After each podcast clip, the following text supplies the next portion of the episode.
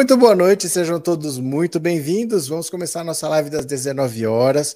Hoje eu espero que não tenha problema, porque se esse computador que eu estou usando aqui travar, eu deixei o notebook aqui do lado, ele está ligado. Se ele der qualquer problema, eu continuo a live por ele. Então hoje a gente não vai interromper, porque ontem não teve jeito. Viu? Não teve jeito mesmo. Travou, que não saía daqui. Hoje eu estou com o notebook aqui do lado, espero que não precise, mas a gente tem um plano B tá bom? Vamos lá, vamos trabalhar, vamos ver as notícias, porque hoje, gente, tivemos novo aumento dos combustíveis. E os caminhoneiros que estavam preparando uma greve para o dia 1 de novembro estavam até pensando em conversar com o Bolsonaro. O Bolsonaro chamou eles para conversar e desmarcou a reunião. Porque o que, que ele vai falar? Ele não pode falar nada. Ele está há três anos prometendo que vai baixar o preço dos combustíveis, que vai baixar o preço do gás, que era só votar nele que ele dava jeito, e ele não tem o que falar ele ofereceu um auxílio de 400 reais, 400 reais, para quem gasta por mês só de combustível, não é o custo, o custo é maior, mas só de combustível, 17 mil, 20 mil reais um caminhoneiro pode gastar de combustível no mês, e ele quer dar um auxílio de 400 e vai achar que resolve o problema. 400 reais talvez o posto dê de desconto para ele, não precisa nem ele pedir para ninguém, se fosse isso estava resolvido. Então a situação vai se complicando porque Bolsonaro não tem proposta, ele não tem o que falar, ele não tem o que fazer, ele não sabe como que ele lida com essa situação. E a paciência está acabando. Está todo mundo vendo que o governo não tem ação, não sabe o que fazer, mas está lá. E vai ficar lá até o final do ano que vem?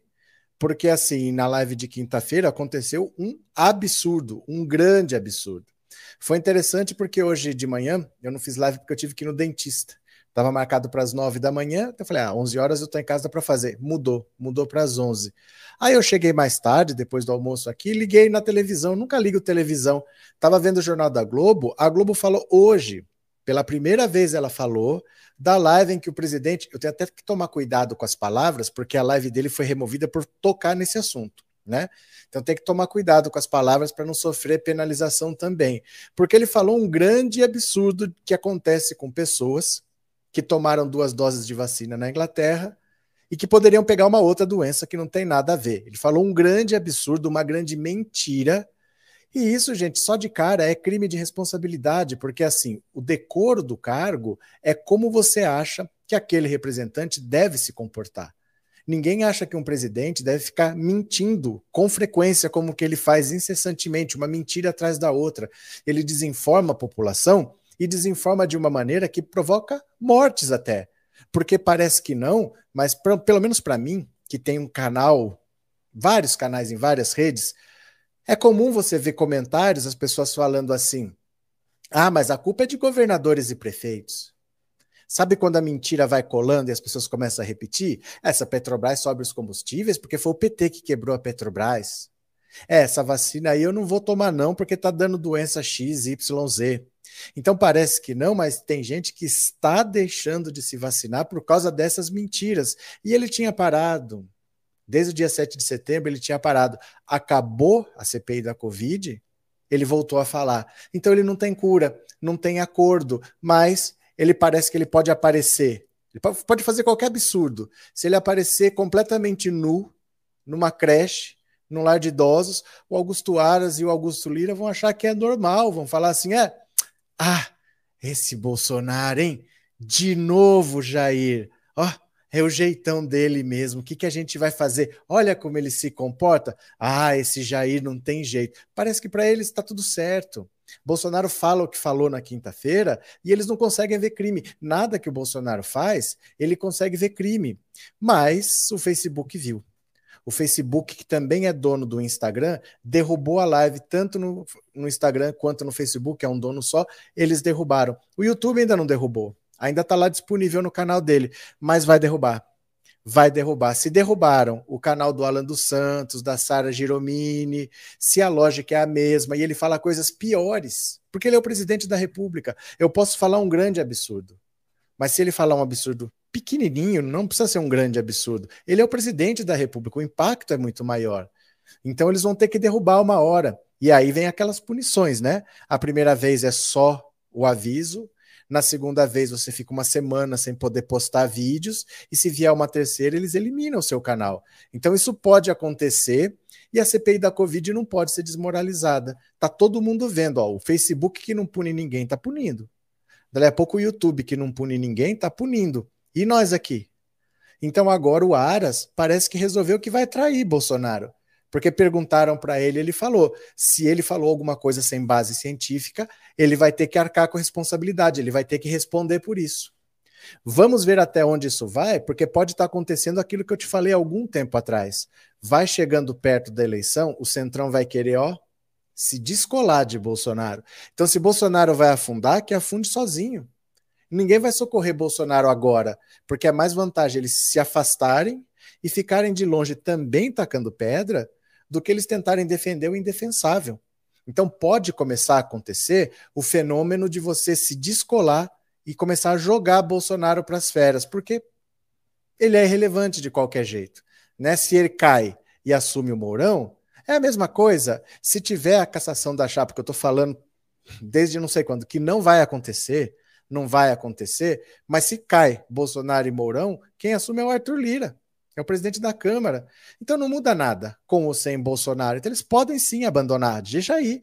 Eu vou me sujar, vou proteger esse cara. Se ele cair ou não, tá do mesmo jeito, então deixa cair.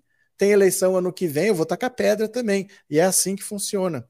O PP, PP já foi bem claro, o Partido Progressista, o partido do Arthur Lira, que eles querem ser no próximo mandato, a partir de 2023, eles querem ser governistas. Eles querem estar ou com Lula ou com Bolsonaro.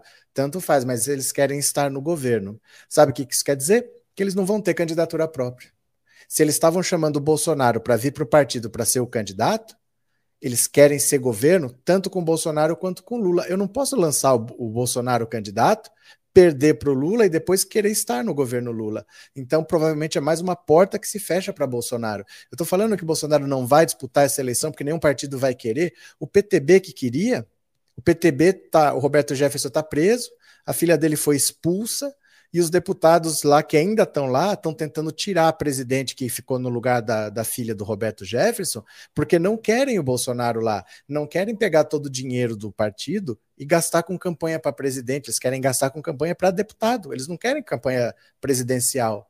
E é assim que vai acontecer. Bolsonaro vai ficar cada vez mais isolado. Ele vai ficando lá porque, por enquanto, as coisas estão andando, eles não estão com essa vontade toda, mas se tiver que fazer, vão fazer porque é a mesma coisa. Bolsonaro já fez o que tinha que fazer, já deixou o Paulo Guedes desmontar o Brasil, já fez as pessoas comerem osso, já deixou os bilionários trilionários. Então, a partir de agora, ele é descartável. Como ele vai cair de qualquer jeito, como todo mundo sabe que é inevitável que ele vá para a cadeia, não é uma questão eleitoral, é uma questão criminal, é inevitável. Se for antes ou depois, não faz muita diferença, não.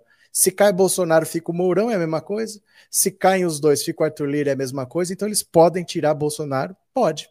Tá? Não é muito provável não agora, mas que eles comecem a ver que tem crimes e comecem a indiciar, porque se você indicia, isso leva um tempo, né? Isso leva um tempo. Então, até ter resultado lá para frente, eles podem começar agora sem necessariamente que já tirar o Bolsonaro, mas pode sim. O Arthur Lira pode começar alguma coisa, o Aras pode começar alguma coisa, porque passou de qualquer limite. Bolsonaro está completamente fora de si falando esses absurdos que ele está falando. É de deixar qualquer um louco e tá todo mundo vendo, até o Facebook que não pune ninguém já viu, tá? Vamos falar também, ó, era para ter falado ontem, mas não deu para fazer a live como a gente queria, do André Esteves. André Esteves é banqueiro, dono do banco BTG Pactual, bilionário. Quem fundou o BTG Pactual foi o Paulo Guedes, por isso que tem o BTG, G de Guedes, mas hoje o dono é o André Esteves, e vazou uma conversa dele com deputados, com Arthur Lira, inclusive. Vazou um áudio de mais de uma hora e aí a gente vê que esse André Esteves, quando a gente fala, eles só se baseiam no mercado financeiro, eles só atendem os interesses do mercado financeiro. O mercado financeiro agora tem nome, chama-se André Esteves. A gente vê, por exemplo, eu vou tocar dois trechinhos, um de 30 segundos e um de dois minutos, o jeito como ele trata as coisas, do jeito que ele debocha, falando que assim, olha, não sei quem vai ganhar, se vai ganhar Lula, se vai ganhar Bolsonaro, mas o Brasil não vai dar certo. O Brasil também não vai dar errado vai ficar do jeito que está, nós vamos continuar fazendo negócio e está tudo certo e dá risada. É assim que ele trata o Brasil. Eu não sei se vai dar certo, se vai dar errado, se vai dar Lula, se vai dar Bolsonaro. Eu sei que nós vamos continuar fazendo negócio, vai ser ótimo e deu risada. Tem outro trecho que ele fala assim: ainda bem que nós fizemos a autonomia do Banco Central. Vai que o Lula ganha. Pelo menos nós temos garantidos dois anos de Campos Neto. Porque o presidente do Banco Central é o Campos Neto, que é igualzinho o Paulo Guedes, é outro neoliberal. Então a autonomia do Banco Central é assim: ó. O presidente tem um mandato de quatro anos o presidente do Banco Central, também tem um mandato de quatro anos, mas não é assim. Quando ele entra, entram os dois. Quando saem, saem os dois. Não, é assim, ó. É deslocado de dois anos. Então, quando o Lula entrar, vai ter um presidente que vai ficar dois anos. Aí ele indica o próximo, que vai ficar quatro, dois com ele e dois com o próximo.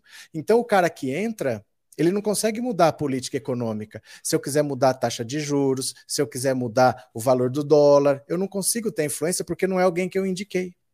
O mandato começa no meio, você entendeu? O mandato do presidente do Banco Central começa no meio do mandato do presidente. Então o Lula vai entrar, o presidente do Banco Central já vai estar lá, vai ficar lá por dois anos. No meio do mandato que ele vai indicar, ele fica dois anos com o cara, mas aí fica dois anos com o próximo, e o próximo vai receber já escolhido. Então isso é muito ruim. Se você precisar fazer alguma mudança, não é alguém que você colocou lá, não é alguém necessariamente alinhado com você. Vai entrar um Lula com um olhar social, mas no Banco Central tem alguém que atende ao mercado, tem alguém que pega o telefone, liga para o André Esteves e pergunta quanto é que tem que ser a taxa de juros aí. Você acha que está alta, você acha que está baixa? Você entendeu? Você não vai poder influir nisso, porque não foi você que escolheu o presidente do Banco Central né? Solange, obrigada por ter se tornado membro, obrigado pela confiança, obrigada pelo apoio, viu? Será que a gente consegue mais membros hoje, gente, para apoiar o canal? Será que a gente consegue apoio? Ia ficar muito feliz se vocês fizessem, viu? Vamos ver aqui, ó. Vamos passar por tudo isso, seremos vencedores, diz a Mônica. Vamos passar sim, Mônica. Adriano Gomes, tem que ser Lula. Cláudio, quem está mandando é o mercado financeiro. Cláudio, agora você vai ter que mudar essa frase, porque esse mercado financeiro agora tem nome, chama André Esteves. Eu vou mostrar daqui a pouco os áudios, você vai entender por que, que eu estou falando isso. Agora, você vai entender o que, que quer dizer o mercado financeiro mandar, para quem que o presidente do Banco Central liga e fala quanto que você quer, quanto que você acha que deve estar tá a taxa de juros, deve aumentar, deve diminuir, e quem manda é esse André Esteves. Eu vou mostrar o áudio daqui a pouco, eu já postei no Instagram, eu já postei no, no, no, Twitter, eu já postei no Facebook, já mandei no grupo do WhatsApp, já mandei no Telegram. Quem me segue nas redes sociais já recebeu, mas a gente vai ver juntos aqui, tá? Pior presidente que o Brasil já elegeu, disse a Solange. Cadê aqui, Daniel? Os aumentos de 2021, gasolina 73%, diesel 63%, ICMS zero. Entenderam? Tá caro e a culpa é do Bolsonaro. Quem mais está por aqui? Luiz Antônio, nós, oposição, estamos batendo no Judas errado. O verdadeiro comandante do Brasil é o Guedes, então agora é fora Guedes. É que não existe isso, Luiz Antônio. Não dá para fazer o impeachment do Guedes assim, entre aspas. Dá, até dá, mas não vai acontecer. Não adianta você ficar batendo no Paulo Guedes. A gente tem que bater no cabeça mesmo, mesmo que quem esteja executando seja outro. Não é assim que a política funciona. Você está tomando uma decisão racional que eu entendo, mas a política não é simplesmente racional, ela é muito emocional.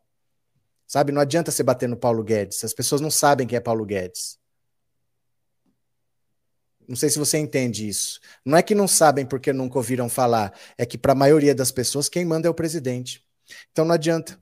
Sabe, não adianta você falar, ah, eu vou bater no Campos Neto, que é o presidente do Banco Central. Não adianta, as pessoas não têm repercussão isso isso não movimenta as pessoas. Então não, não adianta, a política não é tão racional assim, ela é bastante emocional também e não pode desconsiderar, entendeu? Solange, muito triste toda essa pobreza, pessoas sem ter o que comer. Olha, ontem de noite estava passando, não sei, acho que era na Record, eu acho que era repórter, eu não sei, era um programa de fim de noite aí, que eu vi que ia falar de pobreza, ia falar de fome, de gente comendo osso. Falei, na Record, tudo é culpa da pandemia. Tudo é culpa da pandemia, nada é culpa de Bolsonaro, não se tocou no nome do Bolsonaro. Açougues que estão doando ossos. Pô, o cara corta.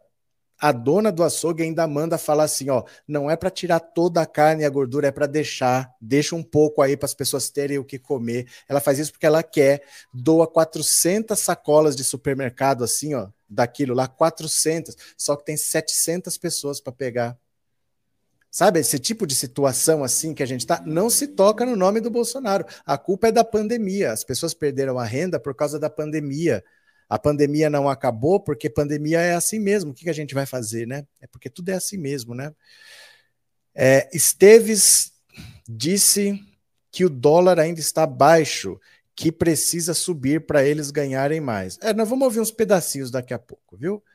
Lula pode mudar a questão da autonomia do Banco Central? Gilberto, essas perguntas, vocês têm que pensar assim primeiro.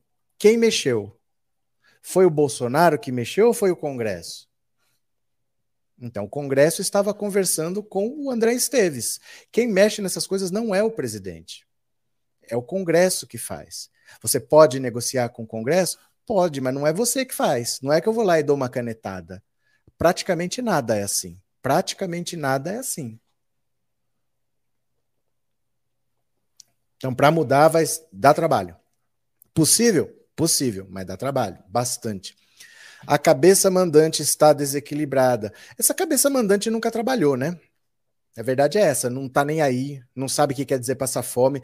Eu tenho certeza que se você levar o Bolsonaro para uma cidade dessa, que ele vai inaugurar qualquer porcaria, se você leva para ver as pessoas passando fome, é meio como se ele não tivesse ido. Ele vai lá, dá uns abraços, pega uma criança no colo e vai embora.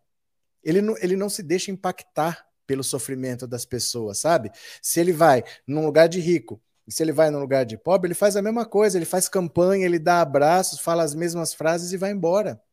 Ele não, ele não se toca, ele não se comove, ele, ele não sente nada, não mexe com ele aquilo. Sabe? Me lembra muito, me lembra muito uma menininha ruivinha, Suzanne von Richthofen. É uma pessoa que é incapaz de ter um sentimento. Nada mexe com ele. Gente, é uma, uma gripezinha. Não vão morrer nem duas mil pessoas. Morrem 600 mil. O Brasil é o segundo do mundo. Se tivesse morrido o mesmo que morreu no mundo, na mesma proporção, o Brasil tem 2,7%. 2,7% da população mundial. Mas tem 13% das mortes. Por que tem, não tem 2,7% das mortes? Não tem 2, tem 13%. Por quê? Não precisava ter feito mágica, era só fazer o que todo mundo fez. Em vez de ter 13, tinha dois. Mas não, temos uma, um presidente que anda de moto, né? Temos um presidente que passeia. É, presidente de esquerda tem menos poder, pois o Congresso é de direita, o povo não entende. É, é muito pouca margem de manobra. A diferença é o seguinte: o Lula tem poder de articulação, o Lula tem poder de diálogo. Olha, os, o PP falou hoje: queremos ser governo, seja com Lula, seja com Bolsonaro. E os apoios vão chegar para ele. Os apoios vão chegar, porque esse pessoal não quer ser oposição, eles nem sabem ser oposição, eles não sabem nem como é que faz isso daí. O Centrão acho que nunca foi oposição a ninguém. Se entrar lá o demônio Lúcifer Beuzebu, eles vão abraçar, eles não vão ser oposição. Então eu acho que eles nem sabem. Eles vão chegar para o Lula para ajudar mais tem que brigar com o André Esteves, né? Descobrimos quem manda. Pega um anão no colo e vaza. É, ele é assim. Acha, pega um anão, acha que é criança, tira a máscara de uma menina e vai embora. Ele não consegue ver a pessoa comendo osso e falar, mas o que, que eu posso fazer para isso parar de acontecer? Não, não é com ele. Ah, pobreza sempre teve, não posso fazer nada. Como é que eu sozinho vou acabar com a pobreza? É sempre assim o discurso dele. Isso aí quem tem que ver são as prefeituras, os governadores, né? Ele não acha que é com ele, ele não acha que ele tem essa responsabilidade. Para ele, tudo bem. Né? Boa noite, Ricardo. Como que você tá, meu parceiro? Tudo certo? Hoje a PGR se manifestou sobre a notícia crime contra Kim. Ah, foi? Hum, depois você me conta, então. Valeu, Ricardo. Obrigado, viu? Obrigado pela notícia. Vamos ver. Mansão, cartão, sigilo Covaxin e a fila do osso para a população, bolso corrupto. Tá certo. Vamos ler as notícias? Vamos ler aqui, eu vou compartilhar a tela. Vamos ler aqui um pouquinho, porque o Arthur Lira pode estar tá começando a querer fazer oposição, que o ano que vem tem eleição. Olha só. Se Bolsonaro falar sem base científica, deve pagar por declaração, diz Lira. Vamos ampliar só um pouquinho. Olha. O presidente Jair Bolsonaro precisará pagar se a declaração relacionando vacinas contra a Covid com AIDS não tiver base científica, afirmou o presidente. Eu acho engraçado esse C se não tiver base científica, como ser? Como ser, né? Se não tiver nenhuma base científica mas como ser? Ele vai pagar pela declaração. Espero que não tenha, disse Lira em evento do setor sucro-alcooleiro. Em transmissão ao vivo pelas redes sociais na semana passada, Bolsonaro relacionou falsamente as vacinas com o desenvolvimento de HIV, o vírus da AIDS. Após a declaração, o Facebook decidiu pela primeira vez excluir uma transmissão ao vivo de Bolsonaro de sua plataforma. Lira disse que é mais um motivo para acelerar na Câmara o grupo que trata da gestão dos meios eletrônicos com relação às fake news. Olha, o Lira o Lira que falou isso, hein? O presidente da Câmara disse que não teve reunião na semana passada com o relator do projeto das fake news, Orlando Silva, e que voltará a tratar do assunto brevemente. A intenção, segundo Lira, é ver se o texto está a contento e votá-lo para obter um regramento, principalmente nas bases de veículos de comunicação como Facebook, Instagram, Twitter e todos os meios necessários para a contenção de matérias como essa. Nessa segunda-feira, mais cedo, Bolsonaro responsabilizou a imprensa pela mentira, que divulgou, mas não ratificou suas declarações. Quer dizer, Bolsonaro não tem jeito. Eles já perceberam que não adianta. Não tem o que fazer, esperar ele criar juízo. Ele não vai criar. Então eles vão ter que tomar alguma atitude. Vamos ver o que, que a gente faz. Para que, pelo menos, se você aprovar alguma lei, para que na eleição seja diferente pelo menos aprova alguma coisa, discute. Difícil que se aprove agora, porque o ano já praticamente acabou, vai ter o recesso em dezembro, mas que comece a pensar nisso no começo do ano para fazer o ano eleitoral numa base um pouco menos dentro da lei, porque esse Bolsonaro ele vai falar o que bem vier na cabeça, se é verdade, se é mentira, ele não está nem aí, e o pior é que as pessoas acreditam, né? A culpa é sempre dos outros, o nojo desse Bolsonaro. Olha, a culpa é dos governadores e prefeitos, a culpa é do TSE, a culpa é do Leonardo DiCaprio, é do Greenpeace, é da Venezuela, a culpa é de todo mundo, menos dele, menos dele, né? Gente, vamos ajudar o canal, está pedindo a Mônica, por favor, quem puder mandar um super chat, um super sticker, quem puder se tornar membro do canal. Se você quiser também, você pode assistir a live por esse, esse canal aqui, ó. Ou você põe o seu celular aqui em cima, e você é jogado para lá, ou então você vai sozinho, se você tiver já o aplicativo, e você procura pensando alto e assiste a live por lá. Você vai ajudar demais, tá bom? Vamos fazer as redes crescerem. A Adriana, Adriano, professor, boa noite. Fiz uma análise aqui, comprei gás três vezes de março para cá, março 65, maio 75, hoje 95, e o ICMS é o mesmo. É, Adriano, a gente sabe que o ICMS não é o problema. O problema é que Bolsonaro mente e você pode falar isso aqui, mas ele é presidente da República, o que ele fala repercute. O problema é esse, né? Então ele não pode falar, né? Boa noite. O senhor acha que ainda privatizam os Correios? É, gente, é muito difícil. A política se faz no dia a dia. A gente tem que esperar as coisas acontecerem. Não dá para adivinhar. É muito difícil dizer. Eu acho que não, mas eu acho. Eu não tenho certeza, não dá para saber. Tem que esperar mesmo, viu? Cadê? Um homem sem juízo e sem noção não pode governar essa nação. Olha comentários inversos. Eu quero agora como a Janete, que façam em rima. Um homem sem juízo e sem noção não pode governar essa nação. Parabéns, Janete. Vamos ver mais uma aqui, ó. O pessoal tá revoltado, gente, ó. Pera lá, deixa eu só tirar essas barrinhas aqui do lado para não tapar a tela. Bora. Olha só. Live de Bolsonaro derrubada pelo Facebook é trágica, falsa, absurda e grotesca, diz o presidente do CONAS. Olha, para Carlos Lula, presidente do Conselho Nacional de Secretários de Saúde, CONAS, a live em que Jair Bolsonaro leu uma suposta notícia que alertava que vacinados estão desenvolvendo a síndrome da imunodeficiência adquirida foi absurda, trágica, falsa, mentirosa e grotesca.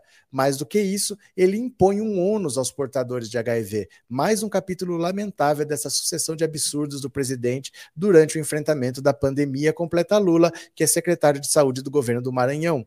Na noite de domingo, o Facebook tirou do ar o vídeo da live, originalmente transmitida na quinta-feira. O vídeo não está mais disponível nem no Facebook nem no Instagram.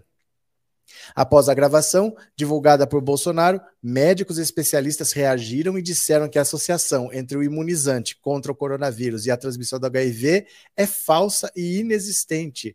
Jamal Suleiman, infectologista do Instituto de Infectologia Emílio Ribas, destacou à Folha que as vacinas da Covid não utilizam nenhum fragmento de HIV. Isso precisa explicar essas coisas, né, gente? Que a vacina para uma doença não vai ter pedaço de um vírus de uma outra doença, precisa explicar essas coisas. Além disso, enfatizou, são doenças com transmissões completamente diferentes. Enquanto o HIV é transmitido por meio de relações sexuais e compartilhamento de seringas, o novo coronavírus que causa a Covid se espalha por meio de respiração. O presidente tem uma fixação anal e precisa ir para o divã, comenta Suleiman. Ao dizer isso, o presidente coloca em xeque o PNI o Programa Nacional de Imunização.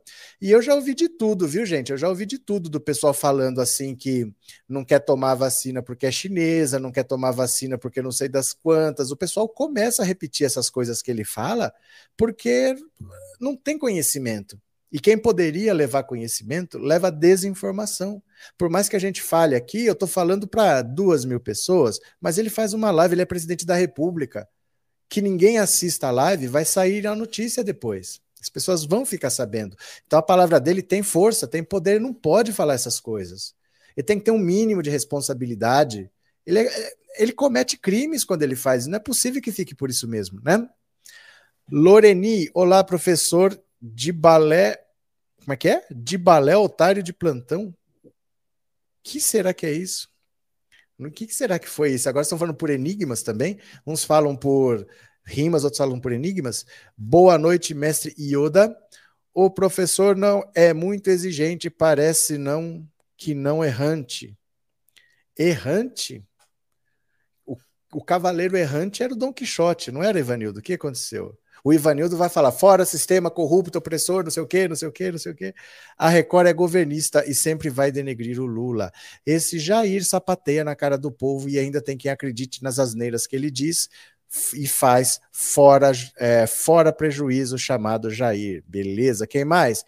É uma pandemia de alucinação coletiva e ninguém vai se tornar membro, ninguém vai mandar nenhum superchat, é só nos canais que, se não mandar superchat, não leem. Aí eu fico lendo aqui, ninguém manda, é assim que funciona? Tudo bem. Vocês podem lá ser, ser extorquidos, não tem problema. Eu vou tratar vocês como eu sempre trato, eu leio todo mundo. Mas vocês preferem ser extorquidos, tem canal que vai extorquir vocês, vocês sabem, né? Vamos lá, vamos ler mais uma notícia aqui, ó. Oposição aciona STF após Bolsonaro associar vacina à AIDS. A oposição foi lá no STF, tá? As providências estão começando a ser tomadas, ó. A bancada do pessoal na Câmara e o deputado Túlio Gadelha, do PDT do Pernambuco, protocolaram nessa segunda-feira uma notícia crime no Supremo Tribunal Federal contra o presidente Jair Bolsonaro por associar vacinas com desenvolvimento da síndrome. A ação argumenta que houve violações ao Código Penal, infrações de medida sanitária preventiva e perigo para a vida ou saúde de outrem, a Constituição Federal, princípio da moralidade, a lei da improbidade administrativa e crime de responsabilidade. A declaração de Bolsonaro ocorreu durante a live semanal da última quinta e gerou crítica de políticos e de entidades médicas científicas. As redes sociais, Facebook e Instagram, derrubaram o vídeo do presidente. A líder do pessoal na Câmara, Talíria Petroni, disse que a bancada do partido e Gadelha entrariam com notícia crime contra Bolsonaro pela mentira que associa as vacinas contra a Covid ao HIV. Esse genocida não pode sair impune de um absurdo como esse. No final de semana, a Sociedade Brasileira de Infectologia divulgou nota desmentindo a relação entre o imunizante e a doença levantada por Bolsonaro. O presidente da República mentiu sobre a vacinação utilizando um site conspiracionista e conhecido pelas fake news, além de um ato criminoso, é um absoluto desrespeito para com o país e com as famílias enlutadas. Jair Bolsonaro coloca sua ideologia autoritária acima das leis do país, mentindo de forma criminosa sobre as vacinas, colocando em risco uma estratégia que vem diminuindo drasticamente o número de mortes no país. A cruzada do presidente Jair Bolsonaro contra a ciência e a vida Continua, é fundamental que os poderes constituídos tomem as providências cabíveis para punir os responsáveis pelos atentados contra a saúde pública do povo brasileiro. O vice-presidente da CPI, Randolfo Rodrigues, criticou o chefe do Executivo Federal e disse que a comissão incluirá no relatório final a fala mentirosa e absurda de Bolsonaro associando a vacina contra o novo coronavírus à AIDS. Então, essa frase vai entrar no relatório final que ainda não foi votado ele vai ser votado na quarta-feira, né? É, quarta ou terça, acho que é quarta. Ele ainda não foi votado, então ele ainda pode ser acrescido de alguma coisa. Essa fala final dele vai ser acrescida ao relatório também, e eu acho é pouco, né? Estão investigando, a culpa não é do ator. Ah, vocês estão falando do Alec Baldwin? É, bora ajudar o canal, se inscrevam, deixem seus likes. Adriana, muito, Adriano, perdão, às vezes eu não consigo ler porque para mim fica pequenininho. Adriano, obrigado, viu? Boa noite, obrigado de coração. Cadê? Justiça seja feita, tá certa. Cadê? Estou super mega curiosa para saber quais são esses canais que estão extorquindo seus membros. Alguém pode citar pelo menos um agradecido? Ah, se você não está sendo extorquida, não se preocupe com isso. Né? Se não está acontecendo com você, se estivesse, você saberia. Se você não sabe do que, que é, que não está acontecendo com você. É, Bozo é perigoso porque ele é traiçoeiro, mas nas urnas ele será fraco. É porque assim, capacidade de fazer, ele tem pouca capacidade de fazer alguma coisa. Quem manda não é ele há muito tempo. O problema é que só de falar tem consequência. Então, por exemplo, se você só fala, mas não faz, dificilmente vai ter alguma coisa.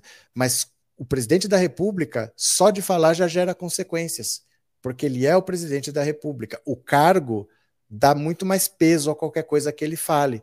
Então, apesar dele não ter muita capacidade de fazer, a parte que ele faz só é falar, mas o falar do presidente da República tem peso, né? Tem consequências, então ele não pode nem falar, ele não pode fazer essas coisas. Fábio, boa noite, obrigado pelo superchat, Fábio. Paulo Guedes na churrascaria no domingo e o povo na fila do osso e caminhão do lixo. Que país é esse? Lula neles em 2022. Abraço de Ribeirão Preto. E outro abraço, viu, Fábio? Boa noite para você. Obrigado pelo super chat. Vergonha suicídio eleitoral do Brasil cada vez mais exposto. É, mais uma peça no grande teatro, enquanto não se privatizar tudo, a marionete não para de ser aparecida. Professor, por que Bozo não procura um partido? Não é questão de procurar, o problema não é procurar, o problema é encontrar. O problema não é procurar. Procurar ele pode procurar, mas ele não encontra. Porque quem que quer Bolsonaro hoje? Bolsonaro virou um problema. A tendência agora é que todo mundo se afaste dele. A tendência é que todo mundo se afaste. Porque o ano que vem vai ser terrível, vai ser pior. Então, todo mundo sabe que ele não vai ser reeleito. Quem que quer se abraçar e afundar junto? A tendência é que as pessoas se afastem, ele não vai achar para onde ir. Não é assim para onde que eu vou, é se vão aceitar, porque a chance maior é de você quebrar a cara, de você ter problemas, né? Bozo é igual cachorro de rua, só late. O problema é que ele não é um cachorro de rua, é que ele é o presidente, e aí tem peso, tem consequência, né?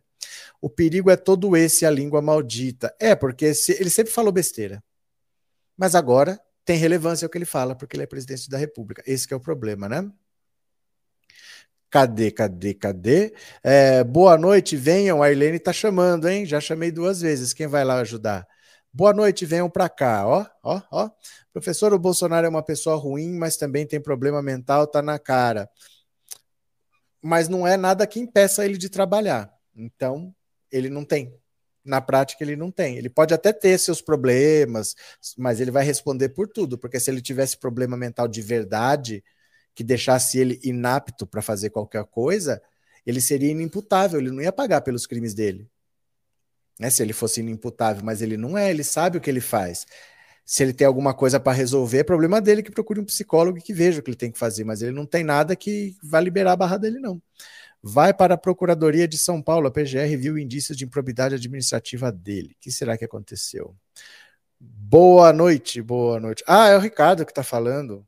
Ah, ah, agora entendi. Vai para a Procuradoria em São Paulo. A PGR viu indícios de improbidade administrativa dele. Ê, muito boa. Ó, Ricardo, presta atenção, meu povo. Notícia boa, notícia boa. Ricardo, o advogado que me ajuda, que está me ajudando a brigar com o velho da van. A gente tem uma notícia crime, nem lembro, Ricardo, quando é que a gente fez essa notícia crime aí, ó, tem 500 anos já, contra o Kim Kataguiri. Lembra que ele invadiu hospital e saiu filmando? Ele entrou com câmera e foi filmando, fez uma palhaçada lá em Guarulhos, ele fez isso. Falei, cara, isso aí é crime, não pode fazer isso. Não vamos denunciar esse cara, denunciamos. E agora está sendo encaminhado, lá da PGR, está sendo encaminhado para a Procuradoria em São Paulo. Ó. A PGR viu indícios de improbidade administrativa dele. Chupa! Pera, pera, pera. Notícia boa, notícia boa. Temos que comemorar, temos que comemorar.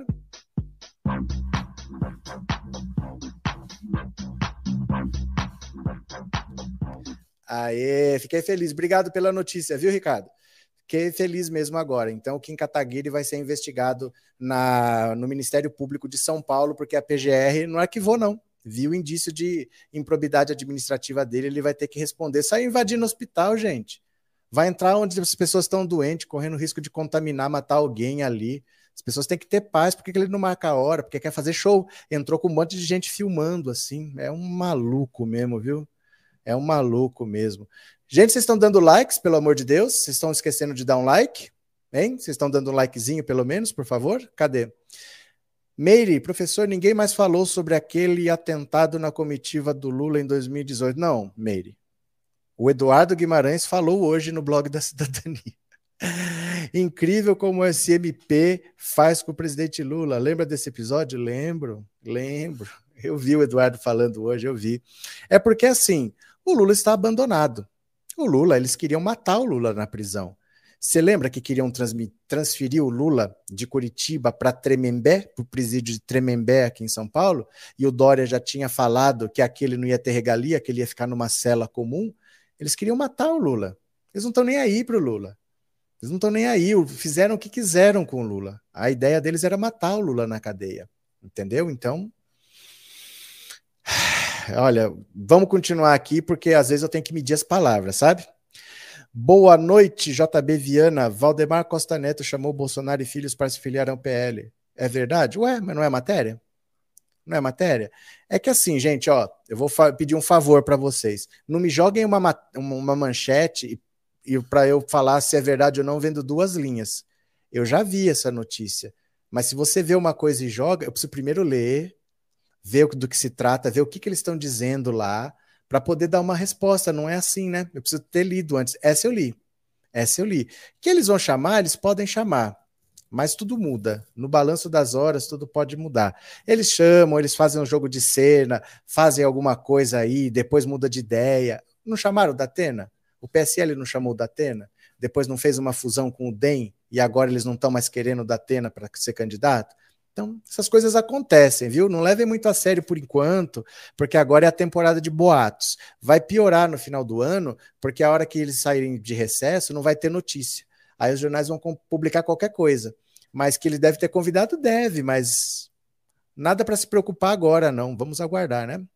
Nossa, professora, eu moro lá em São José do Rio Preto, paguei o botijão de gás 120 reais. Pergunta lá pro, pro Paulo, né? Onde é que ele comprou, que estava 95. Tenho medo comunista. Tenho medo comunista. Quem tem medo do comunismo? Vamos ler mais uma aqui, ó. Vocês estão demais, hein? Olha. Vocês estão demais.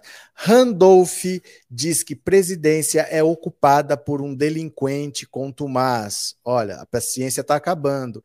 O vice-presidente da CPI da Covid, Randolph Rodrigues, chamou nessa segunda-feira o presidente Jair Bolsonaro de delinquente contumaz. O senador avisou que a comissão incluirá no relatório final a fala mentirosa e absurda do chefe do executivo, associando a vacina contra o novo coronavírus, a síndrome da imunodeficiência adquirida. A declaração de Bolsonaro ocorreu durante live na quinta-feira e gerou críticas de políticos e entidades médicas e científicas.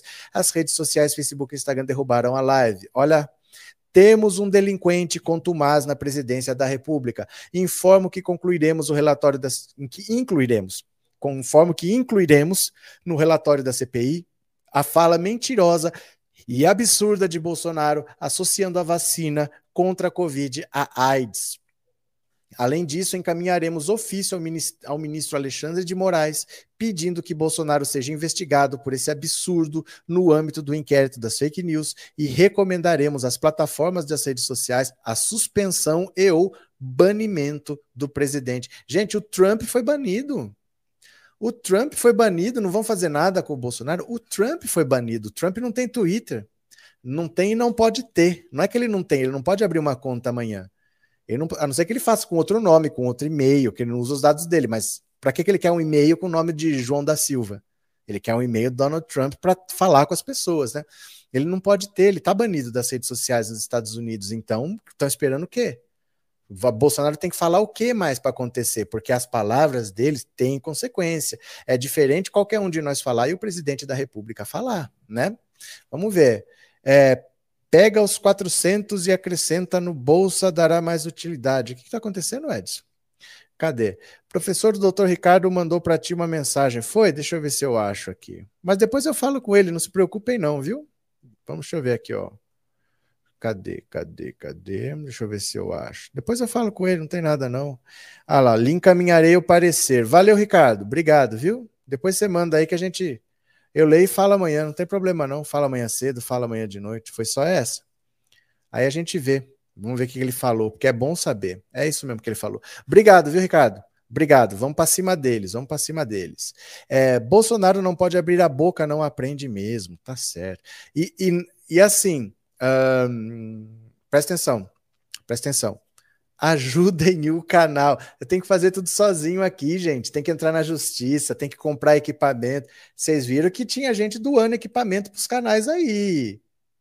Vocês viram que tinha gente doando equipamento para os canais. Eu não recebo nada, só tenho a ajuda de vocês. Tá bom? Só tenho a ajuda de vocês aqui. Bolsonaro não pode abrir a boca, não aprende mesmo. Não, ele não vai aprender mesmo, né? Isso aí não vai ter jeito, não. Ó, e aqui, como eu falei para vocês, isso aqui eu sei porque eu tô aqui, né? Eu sei como isso aqui funciona. Dá uma olhada aqui. Bolsonaro pode ser suspenso por uma semana se o YouTube excluir a live. Jair Bolsonaro pode ter o seu canal no YouTube suspenso por uma semana se a empresa seguir concorrentes e decidir derrubar a live da última quinta em que o presidente associa a vacina contra a Covid em casos de AIDS. O YouTube determina que se a plataforma remover um vídeo por considerar que houve infrações às regras da plataforma, o usuário fica uma semana sem poder fazer transmissões ao vivo ou subir conteúdo em seu canal. A punição, no entanto, trataria-se de uma suspensão. A perda do canal só ocorre com três infrações desse tipo. Nesse domingo, Facebook e Instagram derrubaram a transmissão do presidente, afirmando que as políticas da rede não permitem alegações de que as vacinas da Covid-19 mataram ou podem causar danos graves às pessoas. Na quinta-feira, Bolsonaro leu um texto que dizia que vacinados desenvolveram AIDS, o que é falso. Olha, o, não sei se vocês acompanham ou pelo menos conhecem o Flow Podcast. É um canal que tem aqui no YouTube, chama Flow Podcast, e eles levaram lá o Lacombe, o Luiz Ernesto Lacombe, e eles foram punidos. Eles foram punidos porque ele falou um monte de groselha, falou um monte de besteira. Então, se eles punem um canal pelo que um convidado fala, qual é a desculpa para não punir Bolsonaro, que é o dono do canal e fala essas mentiras todos os, todas as semanas? Todos os dias não, todas as semanas. Qual que é a desculpa? Eu até postei no, no Instagram, deixa eu ver aqui, eu vou mostrar para vocês, porque eles foram punidos e eu acho é pouco, sabe por quê? Porque você tem que parar de dar microfone para esses negacionistas. Você tem que parar de dar oportunidade dessa gente ficar falando essas besteiras. Deixa eu ver se eu acho aqui. Onde que eu postei? Quer ver? Que eles foram punidos, ficaram uma semana sem poder postar vídeo. E o Bolsonaro pode falar qualquer coisa que tudo bem? Deixa eu ver se eu acho aqui. Uh, tá no Instagram, mas a gente vai correndo assim, é difícil de achar, porque é muito vídeo postado. Eu posto bastante vídeo todo dia, né? Hoje eu acho que eu postei uns cinco ah, não achei agora na corrida, não. Mas tá no Instagram, tá? Tá no Pensando Alto Insta. Depois vocês dão uma olhada lá. Tem esse trecho eles explicando por que, que eles foram punidos. Bolsonaro tem que ser punido, né? Maria da Costa, clica no cifrão aí onde você escreve a mensagem. Sim, se quiser mandar superchat, se quiser se tornar membro do canal, é no dinheirinho. Onde você escreve a sua mensagem tem um cifrão do lado, tem um dinheirinho, é ali, viu? É, professor, eu estou sendo punida no Facebook por três meses. O conselho que eu te dou é candidate-se à presidência da República, que aí você pode fazer qualquer coisa que fica por isso mesmo, né? Aí você não quer entrar para a política e quer ter consideração da plataforma, vira presidente que você pode tudo. Gente, nem o Trump pode tudo, né? Ah, professor, fale sobre o André Esteves, daqui a pouco vou sair. Vou falar, mas é que tem um roteiro aqui, ó. Tem um roteiro aqui. Num... Para fazer sentido, tem que ter um ritmo, tá? Tem que ter uma sequência lógica, mas eu já vou falar, aguenta as pontas aí. Aguenta as pontas. Olha, eu vou pedir para vocês mandarem mensagens para o WhatsApp. O nosso WhatsApp é 14997790615. É o WhatsApp também é Pix, se você quiser contribuir com o canal, que eu preciso comprar um computador novo. 14997790615 é o WhatsApp também é Pix. O que, que você acha? Quem que você acha que é pior nessa história? Eu vou dar quatro opções para você. Ó, Bolsonaro, Paulo Guedes e quem pode punir os dois? Arthur Lira ou o Augusto Aras? Quem que você acha que é pior dessa história? Você tem quatro opções, porque tem os que fazem e tem os que passam pano.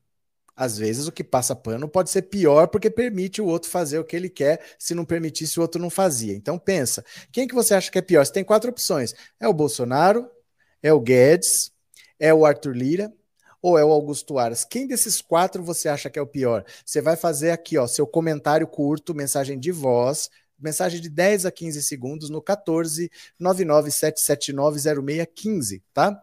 Paulo, obrigado pelo super sticker e obrigado por ser membro do canal, viu? Ó, e quem perguntou aí, fala logo do André Esteves, o, os áudios estão no Instagram, assiste lá. Ó, se você tiver com pressa, tá aqui, ó, ó. Esse aqui é o André Esteves, esse aqui é o André Esteves, são os dois primeiros aqui, tá? Porque você não perde nada não. Aqui, se estivesse seguindo, você já tinha ouvido. Mas eu vou falar já já. Aguenta as pontas, aguenta as pontas. E a farra da Damares com os parentes no avião da FAB gastando dinheiro público? Daqui a pouco, daqui a pouco. Preciso falar, sabe do quê? Presta atenção. Petrobras anuncia novo aumento na gasolina e no diesel. Que beleza! Enquanto o povo come osso, fica reclamando que a culpa é do PT, a gasolina sobe mais uma vez. Tá parecendo um 7 a 1 né? Parecendo 7 a 1 da Alemanha, você piscava mais um gol da Alemanha, você piscou mais um aumento da gasolina. A Petrobras anunciou nessa segunda-feira um novo reajuste dos combustíveis. A gasolina e o diesel serão afetados, sofrendo aumento nos preços a partir de amanhã. De acordo com a petroleira, a gasolina subirá 7%. Gente, 7% em R$ reais vai subir no mínimo 40 centavos. E o diesel será reajustado em 9,15, vai subir uns 50 centavos, tá? No caso da gasolina, esse reajuste vai impactar no bolso do consumidor com aumento de 20. Ah, é só 20? Tá bom. No preço do combustível, tá certo. Ah, é porque esse aumento percentual não é no valor total, é no valor do preço da refinaria, que é mais baixo, tá certo. Então a gasolina vai subir 20 centavos, já o diesel vai subir 28 centavos, mais 30 centavos na conta. No comunicado, a Petrobras informou que esses reajustes, reajustes são importantes para garantir que o mercado siga sendo suprido em bases econômicas e sem risco de desabastecimento. A taxa de câmbio e o aumento do preço do barril no mercado internacional contribuíram para a decisão da petroleira, especialmente relevante no momento que vivenciamos, com a demanda atípica recebida pela Petrobras no mês de novembro, acrescentou a estatal em nota. A grande verdade, gente, é que os preços estão subindo porque precisa dar lucro para quem tem ação. Não tem essa de governadores e prefeitos e CMS, é tudo conversa. É que tem que dar dinheiro para essa gente que tem ação da Petrobras. A maioria nem brasileiro é. E eles estão dando dinheiro para eles em dólar, porque eles querem receber em dólar, esfolando sua pele no asfalto. É isso que eles estão fazendo. Quem trabalha de Uber não tem mais condição de trabalhar não tem mais condição de trabalhar. Os caminhoneiros não estão mais conseguindo trabalhar também. Eles não conseguem aumentar o frete, porque as empresas não têm dinheiro, e eles não conseguem pagar o combustível também. Por isso que eles vão parar dia 1 de novembro, tá? Cadê? Algum partido ou grupo de juristas poderiam usar os dois itens retirados dos relatórios e provocar a justiça com eles? Eu não sei do que você está falando. Pera lá. Algum partido ou grupo de juristas poderiam usar os dois itens retirados do relatório e provocar a justiça com eles? É porque você não sabe o que está lá. Você não tem as provas, você não tem os documentos. Como é que você vai fazer isso? Você quer pegar uma folha de sulfite e só falar, olha, acusa aí de genocídio? Você precisa das provas, você precisa do embasamento, da investigação que eles fizeram. Isso está com eles. Não vai ser tornado público, porque não vai estar no relatório final. Já não está no relatório final.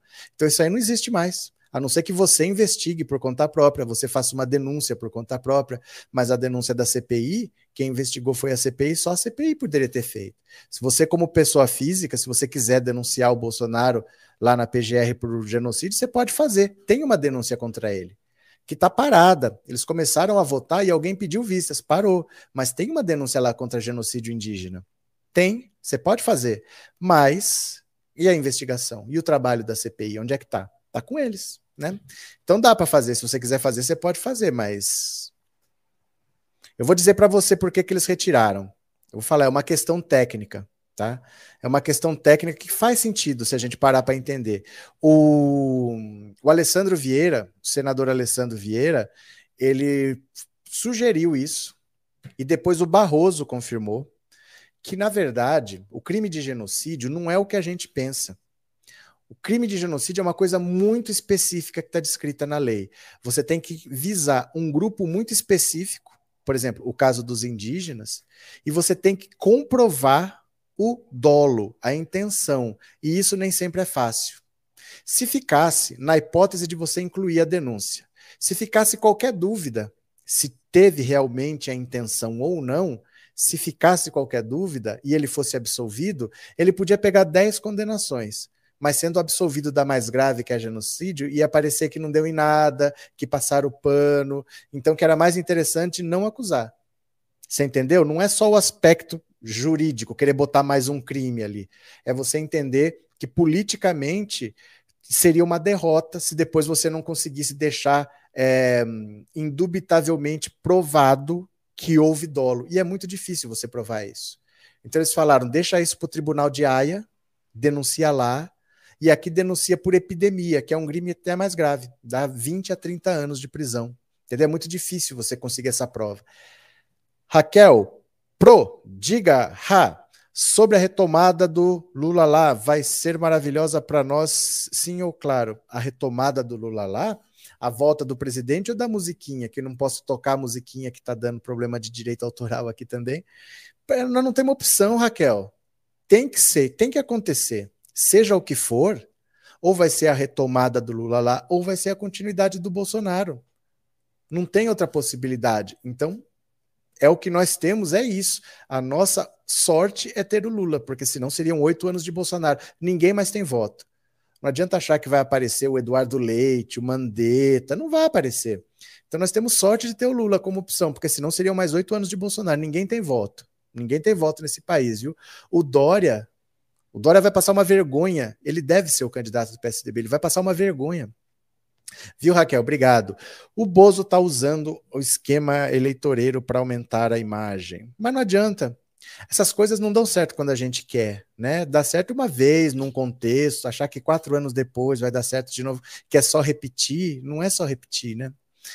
Tuca, bem-vinda. Olá, Chiga aqui é a Tuca em risco. Como é que é? Chiga aqui é a Tuca. Ah, entendi, entendi, entendi, entendi. Pera lá. É o irmão da Tuca. É o irmão da Tuca que está usando as redes da Tuca para avisar a gente que ela está com uma gravidez, é uma gravidez de risco, que ela está se cuidando, vai dar tudo certo, mas ele passou só para dar o recado que ela está se cuidando. E ele que está usando as redes por ela. A Tuca está grávida, não sei se vocês sabem, viu? Então, obrigado, viu, Xiga? Obrigado de coração, obrigado pela informação e manda um grande abraço para ela, vai dar tudo certo, tá? Obrigado mesmo. Valeu pelo apoio, obrigado pela informação. É, se o Aras estivesse exercendo a sua função, o Bozo estaria sangrando há dois anos. Mas é por isso que ele está lá, né? É para isso mesmo que ele está lá. Vou pegar mais uma aqui, ó, que passou, Cláudio. Cláudio, obrigado pelo super sticker e obrigado pela confiança, viu? Obrigado pelo apoio. Muito obrigado.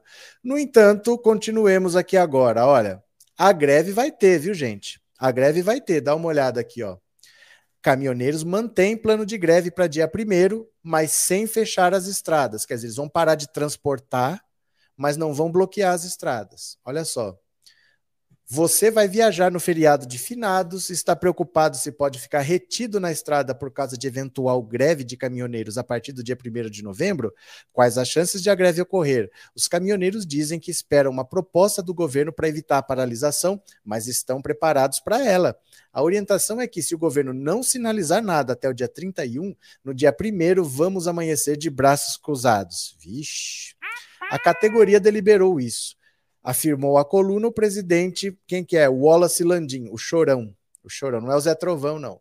Ele lamentou o novo aumento anunciado pela Petrobras nessa segunda e disse que a situação da categoria está ficando cada vez mais insustentável. Apesar disso, Chorão afirmou que não haverá nenhuma orientação para que haja bloqueio nas rodovias pelo país. A orientação é sempre a mesma: não fechar rodovias, arrumar um local adequado para ficar parado ou ficar em casa. A orientação é não fechar rodovias para não prejudicar o direito de ir e vir de ninguém, disse Chorão. Ele foi é um dos principais líderes da paralisação de caminhoneiros durante o governo Michel Temer. Naquele momento, houve fechamento de estradas. A greve de 2018 durou 10 dias, fazendo com que combustíveis deixassem de ser entregues em diversos postos. Também houve impacto no abastecimento de alimentos e em outras atividades que esperavam matérias-primas. Foi o inferno. Essa greve, essa paralisação deles que teve no governo Temer foi um inferno. Foi aí que o Bolsonaro chegou neles falando que é, ó, é 2018, campanha eleitoral, eu vou ser presidente, eu vou fazer isso, eu vou fazer aquilo, vamos fechar um acordo aqui. Foi lá que ele abraçou os caminhoneiros. Mas desde 2018 que ele está mentindo para eles que vai reduzir o combustível, que vai reduzir, que vai reduzir, e é aumento atrás de aumento. Antes não aumentava tanto no começo do governo, porque o dólar não subia tanto. Mas do jeito que está a economia, do jeito que o Paulo Guedes está levando, vai disparar. No ano que vem vai ser pior. Então agora eles estão desesperados, porque agora eles não conseguem mais pagar as contas, né? Você lembra, Cris? Então, é isso mesmo, viu? Chorão levou uma graninha. Para quê, Jurandir? Olha, vocês cuidado com essas ofensas, viu? Vocês cuidado com essas ofensas, porque se não for verdade, não contribui para nada. Se você souber de alguma coisa, pode falar, mas assim, falar por falar, isso é o que o Bolsonaro faz, fica jogando informação assim, né? Não tem, não tem lógica falar umas coisas que a gente não sabe, né? O Guedes só sai depois de vender a Petrobras. Não, não, não é assim, não. Não é assim, não. A Petrobras não vai ser privatizada, não vai ser vendida, não vai acontecer nada com a Petrobras, viu? Há três anos que ele enrola os caminhoneiros, né? Então vamos ver. Agora aqui, ó, olha o Bolsonaro aqui, ó. Governo Bolsonaro desmarca a reunião com caminhoneiros, encomendando a greve. Eita. Porque assim, ele vai conversar o quê com os caminhoneiros? Ele vai conversar o quê, né? Olha, a Secretaria Especial de Articulação Social do Governo Federal desmarcou uma reunião que aconteceria nessa quinta com o deputado Nereu Crispim, presidente da Frente Parlamentar Mista de Transportes Autônomos e Seletistas, e outros representantes da categoria. Segundo o governo, teria sido veiculado na imprensa que ministros estariam presentes no encontro, o que não é verdade. A notícia frustrou Crispim, que disse ao painel da Folha que o governo está encomendando a paralisação de 1 de novembro e que não há previsão de novos encontros para negociação. O encontro serviria para tratar das pautas da categoria, especialmente a política de reajuste de preços de combustíveis da Petrobras. Neste domingo, Bolsonaro disse ao sair do evento, junto ao ministro Paulo Guedes, que o valor dos combustíveis aumentará a partir de hoje. Apesar do Palácio do Planalto afirmar que Crispim tenta se promover às custas do governo, Wallace Landinho Chorão, líder da greve, aponta o deputado como negociador parlamentar da categoria, o que só aumenta o problema do governo com os caminhoneiros. Então, quando ele diz assim, ó, o governo está encomendando a greve, quer dizer, é ele que está pedindo. É ele que está pedindo para a gente fazer greve, porque ele não quer nem conversar com a gente, ele não dá atenção para a gente, então ele está pedindo para fazer uma greve. Se acontecer, a culpa não é nossa, não briguem com a gente, porque a culpa não é com a gente, não. Agora, deixa eu falar aqui uma coisa para vocês, ó. Falar do tal do André, André Esteves. Para vocês refletirem um pouquinho, tá? Só para vocês refletirem um pouquinho. Deixa eu ler antes que eu perca o José Luiz. Geraldo de Santa Catarina achando que ele tem chances. Vergonha, não não é nem que ele não tem chances, ele não tem viabilidade nenhuma. É inviável a candidatura dele, sabe? Mesmo que todo mundo fala, não, agora vai, vamos ajudar, vamos fazer acontecer, não tem mais cenário para isso. Não existe mais um cenário em que seja possível um segundo mandato do Bolsonaro. Ele destruiu o país de um jeito que ninguém consegue imaginar oito anos disso. Não tem como. É inviável um segundo mandato do Bolsonaro. Obrigado, viu, Zé Luiz? Obrigado pelo super chat. Vamos falar do André Esteves? Porque assim, o André Esteves, quem que é essa criatura? É o dono do banco BTG Pactual, que é um banco gigantesco. É um cara que é muito rico, é um cara que é bilionário. E quem fundou esse banco foi o Paulo Guedes. BTG, G de Guedes. O Guedes fundou esse banco. Hoje ele não é mais dono, mas ele fundou esse banco. O Guedes é muito rico, é amigo pessoal desse André Esteves. E agora nós descobrimos que esse André Esteves é a pessoa que a gente fala assim: olha, o mercado financeiro não vai aceitar. Paulo Guedes está lá para atender os interesses do mercado financeiro. O Paulo Guedes, enquanto ele estiver atendendo ao mercado, ele não cai. O mercado agora pode substituir, pode colocar André Esteves, porque ele se reúne com deputados, com o Arthur Lira. Ele, eles fizeram uma reunião, o áudio vazou, é um áudio de mais de uma hora. O, o Arthur Lira liga para ele, para pedir conselhos. O Roberto Campos, que é o presidente do Banco Central, pergunta como que ele acha que deve estar a taxa de juros, o que, que ele deve fazer em relação a ajuste fiscal, o que, que ele deve fazer, sabe? Essas informações assim que ele pode pegar, o que, que ele quer, o que o mercado quer é o que, que ele quer. O presidente do Banco Central liga para ele. E vocês vão ver o deboche. Vocês vão ver o deboche, como ele trata essas coisas, de que assim, eu sou influente, eu estou ganhando dinheiro, se tiver que alguém passar fome, que passe, porque fome sempre teve no mundo, mas eu estou ganhando meu dinheiro, vou continuar ganhando. Eu já mandei esses áudios para tudo que é lado. Tá no Facebook, tá no Twitter, tá no Instagram, tá no grupo do WhatsApp, tá no Telegram, tá em todo lugar. Eu vou ouvir agora a partir do Instagram. Se você não me segue, me siga aqui, ó, no Pensando Alto Insta.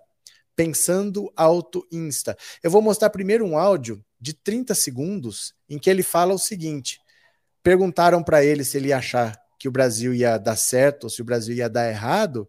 A resposta dele é mais ou menos assim: o Brasil não vai dar certo, mas também não vai dar errado. Vai ficar do jeito que tá, mas nós vamos continuar fazendo o negócio e vai ser ótimo. E deu uma risada. Um governo que se orienta por esse tipo de gente, com esse tipo de pensamento, não pode ter outra coisa a não ser gente comendo osso mesmo. Pessoas fazendo o que cachorros fazem, né? Roendo o osso. Porque eles não estão nem aí, gente. A insensibilidade dessa gente, que deve ser naquele jantar, com um aparelho de prata, né? Bem servido, assim, com tudo, as pessoas dando risada, ele falando, debochando e as pessoas dando risada. Vocês vão ver um pouquinho dos bastidores do poder, como as coisas são feitas. Não é decidido em reunião técnica, alguém dá uma ordem. Então, eu vou mostrar aqui para vocês. O primeiro áudio tem 30 segundos só.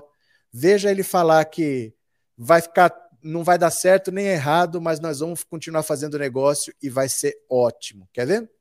Deixa eu pegar aqui, ó. Pera lá. Opa, deixa eu compartilhar a tela aqui. Cadê? Pronto. Instagram, vamos para lá. O primeiro áudio é esse aqui, que tem 30 segundos, tá? Eu vou tocar, vocês prestem atenção, eu vou dar um pause aqui, ó. Pronto. Olha. Vocês vão ouvir, presta atenção. É curtinho o áudio. Ouça, ouça, isso é o bastidor do poder. Olha. O Bill falou para mim, pô, André, que legal, pô, o banco tá indo tão bem pô, que bom que você está achando que o Brasil vai dar certo e tal. Aí eu falei, deu, é, é realmente, pô, o banco está muito bem e tal, mas não, eu não falei que o Brasil ia dar certo. Aí ele ficou consternado, ele falou, pô, André, mas que pena, cara, pô, o banco está tão bem, você achando que o Brasil vai dar errado. Aí falei, Deus, também não disse que o Brasil vai dar errado. Não vai dar nem certo nem errado. Eu vou continuar tocando negócio, vai ser ótimo e tal. É, você pode ficar tranquilo, mas não vai dar nem certo nem errado. O Bill falou. Eu vou pôr esse final de novo. Não vai dar nem certo nem errado. Nós vamos continuar tocando o negócio e vai ser ótimo. E todo mundo rindo. Rindo de você que está passando dificuldade, de você que está desempregado, de você que está sem esperança. Então, esse é quem manda no Brasil, porque é quem manda na política econômica. É o André Esteves, esse cidadão aqui, ó. Em um jantar com o Arthur Lira e vários deputados. Vou pôr de novo só esse final. Olha. Eu falei, Deus, também não disse que o Brasil vai dar errado. Não vai dar nem certo nem errado. Eu vou continuar tocando negócio, vai ser ótimo e tal. É, você pode ficar tranquilo, mas não vai dar nem certo nem errado não vai dar nem certo nem errado, nós vamos continuar tocando o negócio e vai ser ótimo. Para eles, tanto faz. Se o Bolsonaro der certo, se o Bolsonaro der errado, eles vão continuar tocando o negócio, vão continuar ganhando dinheiro como sempre ganharam e dane-se. Tanto faz, para eles tá bom, eles estão dando risada, estão se divertindo. Eu vou mostrar outro áudio agora, esse tem dois minutos. No começo dele, eu quero que vocês prestem atenção dele falar da importância da autonomia do Banco Central. Porque o Banco Central sendo autônomo, não é o presidente que vai entrar e vai indicar. O presidente entra e o, pre o presidente do Banco Central já está lá e fica lá por dois anos. Só no meio do mandato é que o presidente indica. E aí ele fica por quatro anos, quer dizer, fica os dois últimos anos e os dois primeiros anos do mandato seguinte. E é mandato. Hoje, se você quiser, hoje não, que mudou a lei, né? Antes de mudar a lei, você podia demitir o presidente do Banco Central por outro. Agora você não pode, ele tem mandato. Então ele vai ficar os quatro anos lá. Se for um desastre, vai ficar os quatro anos lá. Mas para eles está bom, porque se der certo ou se der errado, eles vão continuar fazendo negócio e está ótimo. Ouça, logo no começo ele fala da autonomia do Banco Central. Dá uma olhada, olha.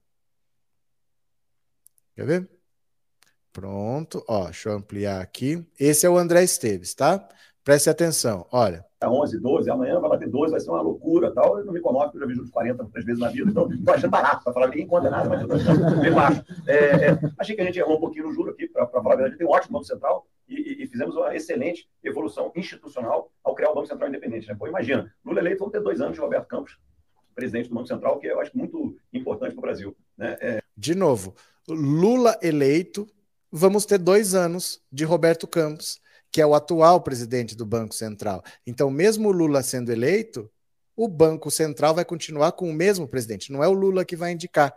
Então, a política econômica não vai ser mudada mesmo que o Lula vença. É para isso que foi feita a autonomia do Banco Central para tirar da mão do presidente o poder de indicar e deixar na mão de quem? Do mercado que se chama Paulo, uh, André Esteves. Vou pôr de novo esse comecinho, ó. 11, 12, amanhã vai bater 12, vai ser uma loucura tal. Eu não me comove, porque eu já vi juros 40 três vezes na vida, então estou achando barato para falar, ninguém conta nada, mas eu baixo. É, é, achei que a gente errou um pouquinho no juro aqui, para falar a verdade. Tem um ótimo Banco Central e, e, fizemos uma excelente evolução institucional ao criar o Banco Central independente. Né? Pô, imagina, Lula eleito, vamos ter dois anos de Roberto Campos, presidente do Banco Central, que eu acho muito importante para o Brasil. Né? É, é, é, agora, eu achei que a gente meio é, caiu demais o juro na pandemia para esses 2%. Eu me lembro que tem um conceito chamado lower bound, alguns aqui já devem ter ouvido falar, que qual a taxa de juro mínima.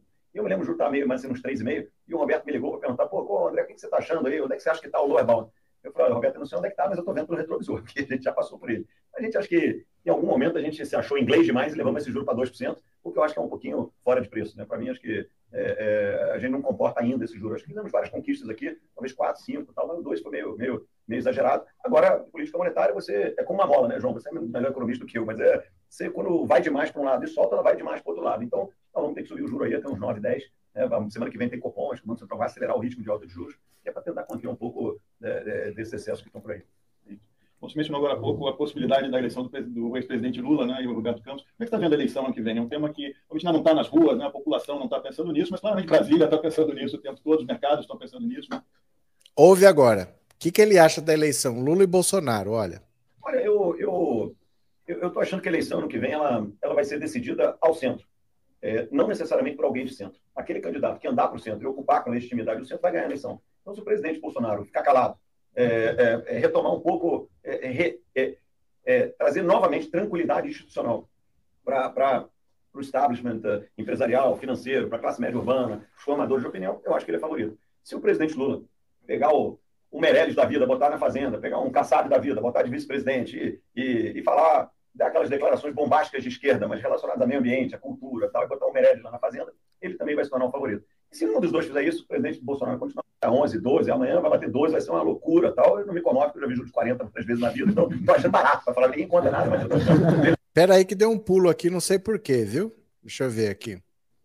Você mencionou agora há pouco a possibilidade da aqui, ó eu estou achando que a eleição no que vem ela, ela vai ser decidida ao centro, é, não necessariamente por alguém de centro. Aquele candidato que andar para o centro e ocupar com legitimidade o centro vai ganhar a eleição. Então, se o presidente Bolsonaro ficar calado, é, é, é retomar um pouco, é, é, trazer novamente tranquilidade institucional para o establishment empresarial, financeiro, para a classe média urbana, os formadores de opinião, eu acho que ele é favorito. Se o presidente Lula pegar o, o Meirelles da vida, botar na Fazenda, pegar um Kassab da vida, botar de vice-presidente e, e, e, falar, dar aquelas declarações bombásticas de esquerda, mas relacionadas ao meio ambiente, à cultura tal, e botar o Meirelles lá na Fazenda, ele também vai se tornar um favorito. E se um dos dois fizer isso, o presidente Bolsonaro continuar a 11, 12... Não deu pulo, não.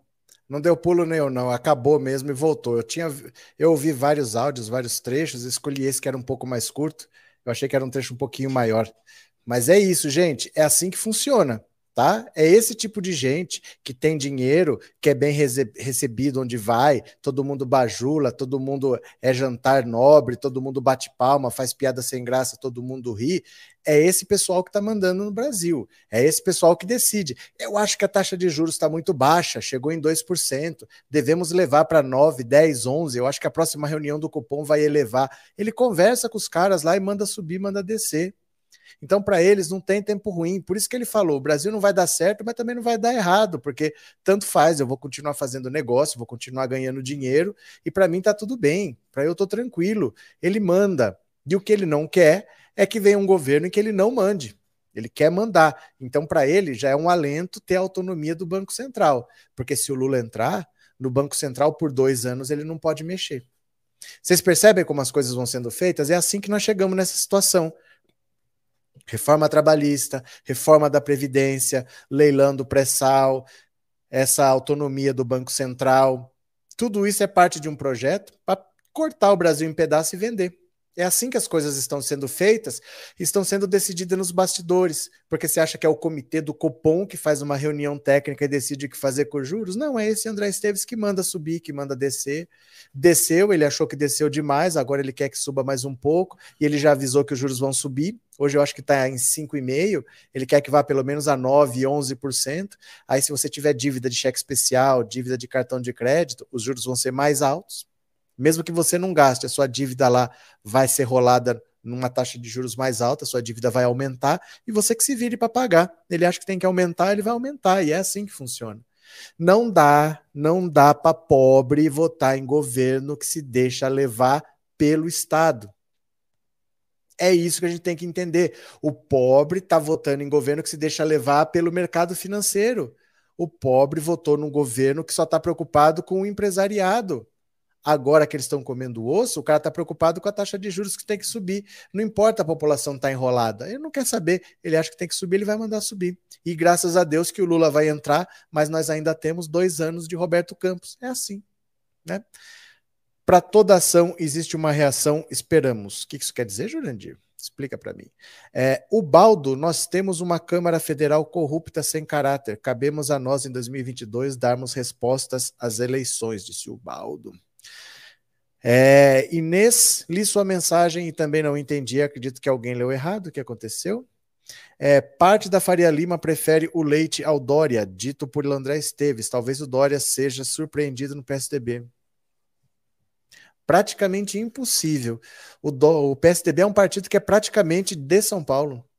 Tem pouca coisa fora. A força do PSDB está aqui. Então o Dória está no centro do poder. É muito difícil que alguém do Rio Grande do Sul derrote o Dória num partido que tem a base em São Paulo e ele é governador do estado, ele tem a máquina do estado aqui. E o, o Eduardo Leite não é nada disso também, não é que ele é raça, ele é muito melhor que o Dória, nós vamos de Eduardo Leite, não é também, é outro bolsonarista que apoiou o Bolsonaro. No fundo, o PSDB não vai fazer um cavalo de batalha por causa disso. Eles sabem que eles vão perder. Começa daí. A maioria, eu acho que se pudesse, nem teria candidato à presidência da República. Vamos usar esse dinheiro no que vale a pena. Vamos eleger deputado. Mas já que eles vão entrar, eles sabem que eles vão entrar para perder. O candidato vai ter pouco dinheiro. Eles não vão entrar nessa disputa para ganhar. Então, eles não vão fazer um cavalo de batalha por causa de. Eles estão decidindo para ver quem vai jogar no lixo o dinheiro do PSDB. No fundo, é isso. As prévias do PSDB é onde eles estão escolhendo quem vai jogar no lixo o dinheiro do PSDB. Não é mais do que isso, não, viu? É, Ana Cristina, disseram que o auxílio causaria inflação, mas acabou revitalizando a economia, talvez para os mercados financeiros que ganham tanto na, na baixa como na alta. Não sei, Ana Cristina, é porque é complexo, né? É complexo, porque depende de onde você investe, como que você ganha, não é tão simples, né? Lu, do jeito que a coisa anda, Bolsonaro vai entregar um país destruído. Lu, nós não sabemos o que, que ele vai entregar, porque o governo dele ainda não acabou. O governo dele está no terceiro ano ainda. Tem um ano inteiro para ele continuar cavando esse buraco. Então vamos ver quando que vai, que buraco que vai ser entregue. Nós não temos nem a noção do que vai acontecer, porque o ano que vem vai ser trágico viu? Vamos ouvir aqui o WhatsApp, gente, 14997790615. Esse número é o WhatsApp, também é Pix.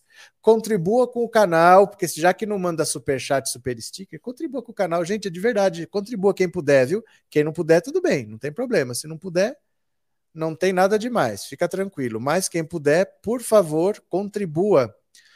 Bora, vamos ouvir aqui? Vamos ouvir a opinião de vocês. Mensagens curtas para eu poder ouvir mais pessoas, tá? Vamos ver. Essa aqui, pronto. Com certeza, professor, é o Arthur Lira. Arthur Lira? Não passa ano, ele não. Esse genocida não faria o que ele faz. Obrigado. Quem mais? Eu sou Ana Maria e para mim o pior, o pior é Arthur Lira, porque Ele não ajuda em nada. E o Aras também. Tá bom, muito obrigado. Quem mais? Boa noite, professor. O pior é Arthur Lira. Valeu, obrigado. Quem mais? Boa noite, professor. Aqui é o Walter de Campinas. Fala, Walter. Boa noite, amigos das lives. Olha, eu acho que no momento nenhuma opção. Ficou sem opção, parece tudo a mesma turma. Aqui é uma turma, é. Que é uma turma, é. Mas alguém tem. Cada um tem uma responsabilidade, né? Boa noite, Roberto. Boa noite a todos. Oi. É, Para mim é o Paulo Guedes. Paulo Guedes? Na minha opinião, esse é o pior. Ele está afundando o Brasil, entregando tudo. Tá. Tá certo? É isso. Valeu. Obrigado. Quem mais?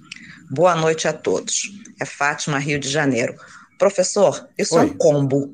Difícil escolha, porque um alimenta o outro e todos alimentam Bolsonaro. É. Mas assim sendo, voto no Bozo. Valeu, é formação de quadrilha, né?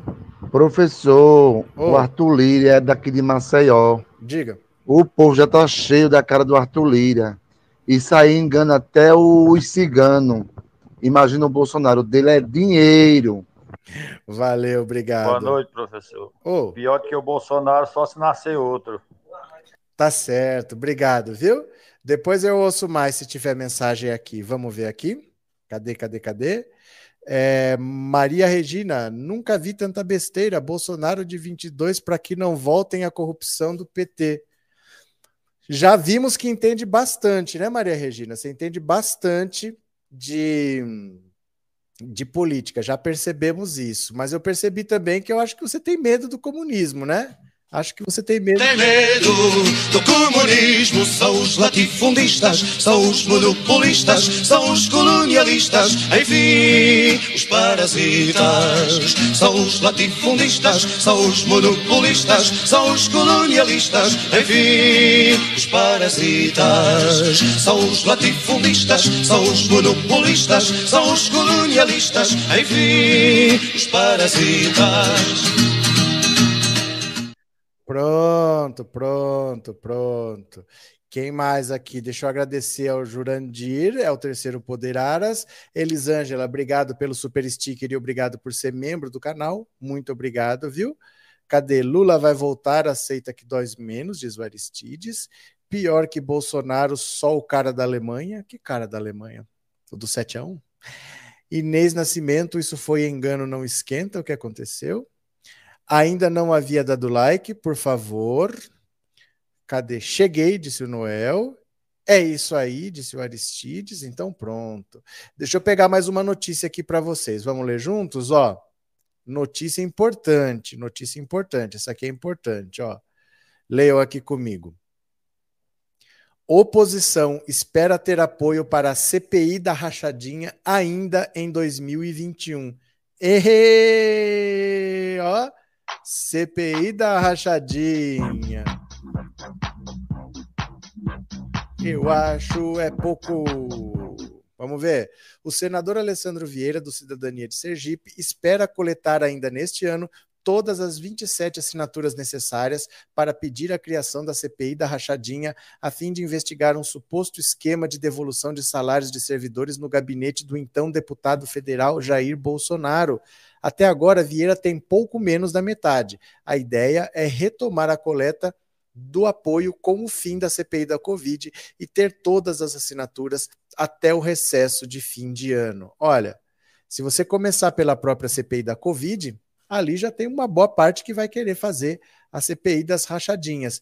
E aí, as provas são muito claras, as provas são muito evidentes. Todo mundo já sabe o que, que aconteceu, os crimes que foram praticados, os imóveis comprados com dinheiro vivo. Ali é uma investigação muito rápida, muito rápida mesmo, e isso vai expor muita coisa, viu? Rachadinha é corrupção, é peculato, é lavagem de dinheiro, é ocultação de patrimônio, são vários crimes, né? Professor, falar de Bolsonaro já chega, ninguém aguenta mais, mas o canal é sobre isso. Você quer ir para o Disney Channel, Manuel? O canal é sobre política. Aí você vem aqui quer que eu pare de falar de Bolsonaro? tem, tem um povo que viaja, né? Ai, meu Deus, mais senadores para encher os bolsos com CPI. Como é que se enche o bolso com CPI? Como é que funciona isso? É por diária? Como que funciona? Bozo tem até inteirinha. Tem. Será que o Queiroz vai na CPI? Não sei. Não sei, porque precisa ver se vai investigar a rachadinha do é, Jair Bolsonaro especificamente. Precisa ver se o Queiroz está envolvido, porque ele era o chefe do gabinete do Flávio. Então precisa ver se ele está envolvido ali. Se tiver, vai ser ouvido. Ele depositava cheque para Michele. O que será que tem a ver? Não sei, tem que investigar, né? Vamos ver. Boa noite, Maria Auxiliadora. Roberto e toda a comunidade progressista guerreira, estamos juntos nessa luta, somos milhões e milhões de Lulas, nossa esperança. Valeu, Maria Auxiliadora. Cadê? É... O boi Zonaro só não vai ser preso se fugir para o México. Moço Bolsonaro já já era quem comanda é o Arthur Lira desde abril de 2020, que Bolsonaro pegou a faixa presidencial colocou no pescoço do Arthur Lira e quem manda é o Arthur Lira, né? Se eu fosse senador, eu assinaria essa CPI, mas já devia ter se candidatado, então, que nós estamos precisando dessa assinatura aí. É, quer falar de quê? De novela? Tem que falar do Bozo mesmo. Oh, mas é, o assunto é esse, a pessoa entra e não quer falar, mano. Que que eu... Se eu falo qualquer coisa, aí eu sou grosso, né? A pessoa vem na live de política, quer que pare de falar de política não briga com seu amor, bozozonho, que lindo. Começaram as coisas que não dá mais para entender. Eu vou ler mais uma notícia aqui, ó, porque quando começar a investigar, vai começar a aparecer esse tipo de coisa aqui, ó. Sete parentes de Michele Bolsonaro embarcam em voo da FAB para passear em São Paulo. Que beleza! Olha lá. Que beleza! sete parentes da primeira-dama Michelle Bolsonaro pegaram carona em um avião da FAB solicitado pela ministra da Mulher, Família e Direitos Humanos, Damares Alves. Porque é lógico, a Michelle Bolsonaro não é ninguém, ela não pode solicitar nada, né? O motivo oficial da viagem de Brasília para São Paulo, que ocorreu em um sábado, dia 21 de agosto, era o evento Pátria Voluntária, programa social coordenado por Michele, que também estava na aeronave. A farra, de fato, no entanto, foi para participar do aniversário do maquiador e influenciador digital Agustin Fernandes, amigo de Damares e Michele, que é esse rapaz aqui, ó. É esse rapaz. No fundo, no fundo, elas vieram para São Paulo para ir no aniversário dele, né? No avião estavam 16 passageiros, incluindo Sarita Pessoa, mulher do ministro do Turismo, Gilson Machado. No dia seguinte, na volta para a capital federal, o grupo se manteve. A filha mais velha, três irmãos, uma cunhada e dois sobrinhos de Michele embarcaram. Fernandes, aniversariante, também pegou carona no voo oficial de retorno. A festança ocorreu em um restaurante badalado em Moema, bairro nobre de São Paulo, e contou com um bolo de quatro andares, mesa de doces, espumantes, vinhos e cabine de fotos. Além de Damares e Michele, estavam presentes Gilson Machado, o sanfoneiro, é o ministro sanfoneiro, que aproveitou para cantar na festa, e sua esposa. Decreto do governo federal estipula que a comitiva que acompanha a autoridade na aeronave do Comando da Aeronáutica terá estrita ligação com a agenda a ser cumprida, exceto nos casos de emergência médica ou segurança. Ou seja, isso não é permitido para passear. Só se tiver a ver com o evento. Michele veio, entre aspas, para um evento do programa Pátria Voluntária, que é um programa dela mesmo, mas veio um monte de gente que não tem nada a ver com isso. E foram, na verdade, para o aniversário desse rapaz aqui, que é o maquiador dela. E quem solicitou o avião foi Damares Alves. Aí, gente, quando você começa a ver os abusos dessa família, Vão começar a aparecer passagens, farra de passagem aérea, a farra do cartão corporativo. Vamos ter que puxar quem que paga tal despesa, quem que pagou tal despesa, por que aquela despesa foi paga com dinheiro vivo, quem que era responsável por essas contas, por que que depositou tal cheque ali. Quando começa a puxar, quando começa a puxar, aí vem tudo, viu? Luiz Carlos, o avião da FAB transportando todo tipo de drogas, não é? Pode ser, Luiz Carlos. Gente, evitem falar certas palavras, porque o YouTube tem restrições, tá? Evitem, por favor, se puder. É, meu sonho, Lula toma posse no primeiro de janeiro e dia 2 dá um golpe. O que, que isso tem a ver, Maria Lúcia? Que loucura é essa? É, os militares são, estão quietinhos, afinal, viraram a casta superior, bem remunerada e cheia de regalias e com adjetivos até para aposentar. Aditivos, né? É que assim, as Forças Armadas brasileiras talvez sejam as únicas do mundo que foi muito mais usada contra o próprio povo do que contra um inimigo externo. Porque o Brasil não faz guerra com ninguém. Eu acho que as Forças Armadas foram usadas contra outros povos na Guerra do Paraguai e na Segunda Guerra Mundial, eu acho que só. Fora isso, ela sempre foi usada contra o próprio brasileiro. Então, não sei se, na verdade, a gente deveria manter esse pessoal com tanto privilégio, tão caro, para eles só ficarem sem fazer nada e querendo dar golpe, né? Não sei. Essas drogas que acharam no avião eram de quem mesmo? É dele mesmo, né? É dele mesmo, só pode. Boa noite. Como você classificaria o Bolsonaro? Direitista ou revolucionário? Nem uma coisa nem outra. Ele não é nem direitista nem revolucionário. O Bolsonaro não é um cara de direita.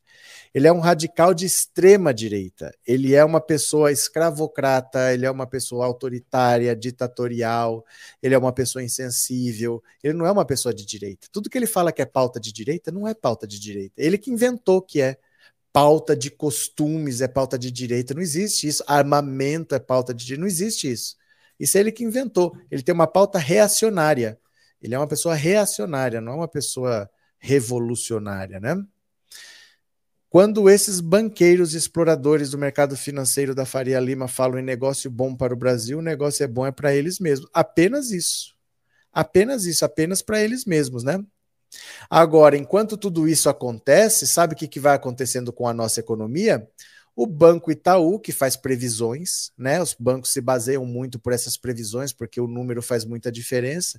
Itaú derruba a previsão e já projeta queda do PIB para 2022. Então, o PIB que ia crescer pouco, ia crescer 1%, ia crescer 1,5%, já não vai crescer, vai recuar. Eu falei para vocês, gente, Quanto tempo eu estou falando que o ano que vem vai ser pior? Se esse ano cresceu pouco, o ano que vem vai recuar, não vai nem crescer. Ó, o Banco Itaú divulgou um relatório nesta segunda-feira em que prevê retração de 0,5% do PIB em 2022. O, no comunicado anterior, projetava um ínfimo crescimento de 0,5%. A revisão ocorre em meio a discussões sobre o furo no teto de gastos para bancar o Auxílio Brasil de 400 reais, programa visto como prioritário para a campanha de Jair à reeleição. Na sexta-feira, o ministro da Economia, Paulo Guedes, disse, sem apresentar quaisquer evidências, que o Brasil vai crescer mais do que as previsões para o ano que vem. Mas enquanto isso, a política começa a sacudir. Tem uma ala política que pede um auxílio de 500, 600, 700 e uma ala econômica que fala que só temos teto até 300. Ora, deve haver uma linha do meio, alegou Guedes. Segundo ele, o responsável por traçar a linha é Bolsonaro. Que beleza, então vai dar certo, né? O relatório do Itaú diz que o aumento da incerteza fiscal implica em não implica um risco país mais alto, maior depreciação do real, piores perspectivas para a inflação e, em última instância, uma taxa de juros neutra mais alta. O banco também prevê que o Banco Central continuará a elevar a taxa básica de juros em 1,5 percentual na próxima reunião, em 1,5 em dezembro e em um ponto nas duas deliberações seguintes. Com isso, a Selic chegaria onde o André Mendonça diz, André Esteves, perdão, onde o André Esteves disse que tinha que estar 11,25% ao ano, né? Você vê que as profecias vão se cumprindo, né? O André Esteves disse que estava muito alto, que deveria, estava muito baixo, que deveria estar em 11%, aí vai chegar a 11, né? Nívia, ainda tem quem defenda Bolsonaro depois da vacina que da AIDS é de doer. Pois é, perguntei isso hoje para os próprios bolsonaristas, nem vi o que, que eles estão respondendo aqui. Porque vocês me seguem no TikTok, no Kawaii, eu perguntei, cara, depois de você ver uma live em que o presidente fala que vacina contra a Covid da AIDS, você não fica com vergonha, não? Você continua apoiando um cara que fala isso? É sério que isso não te dá vergonha de ver um presidente da República falar um, um absurdo grosseiro desse?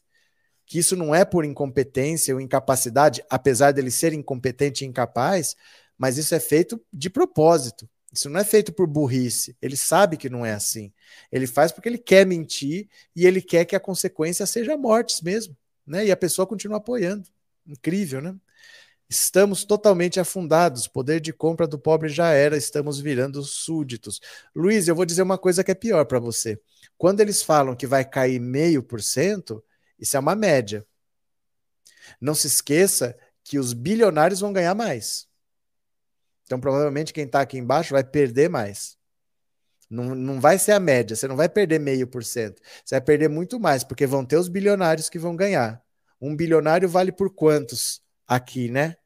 Pobres mortais como nós. Então, quando melhorar para eles, vai piorar para muita gente, não vai ser só meio por cento, não, né? É, Demis Lima, concordo, verdade, falou tudo bem resumido, Alcimar. Como existe pobre de direita? É a propaganda. É o poder da propaganda.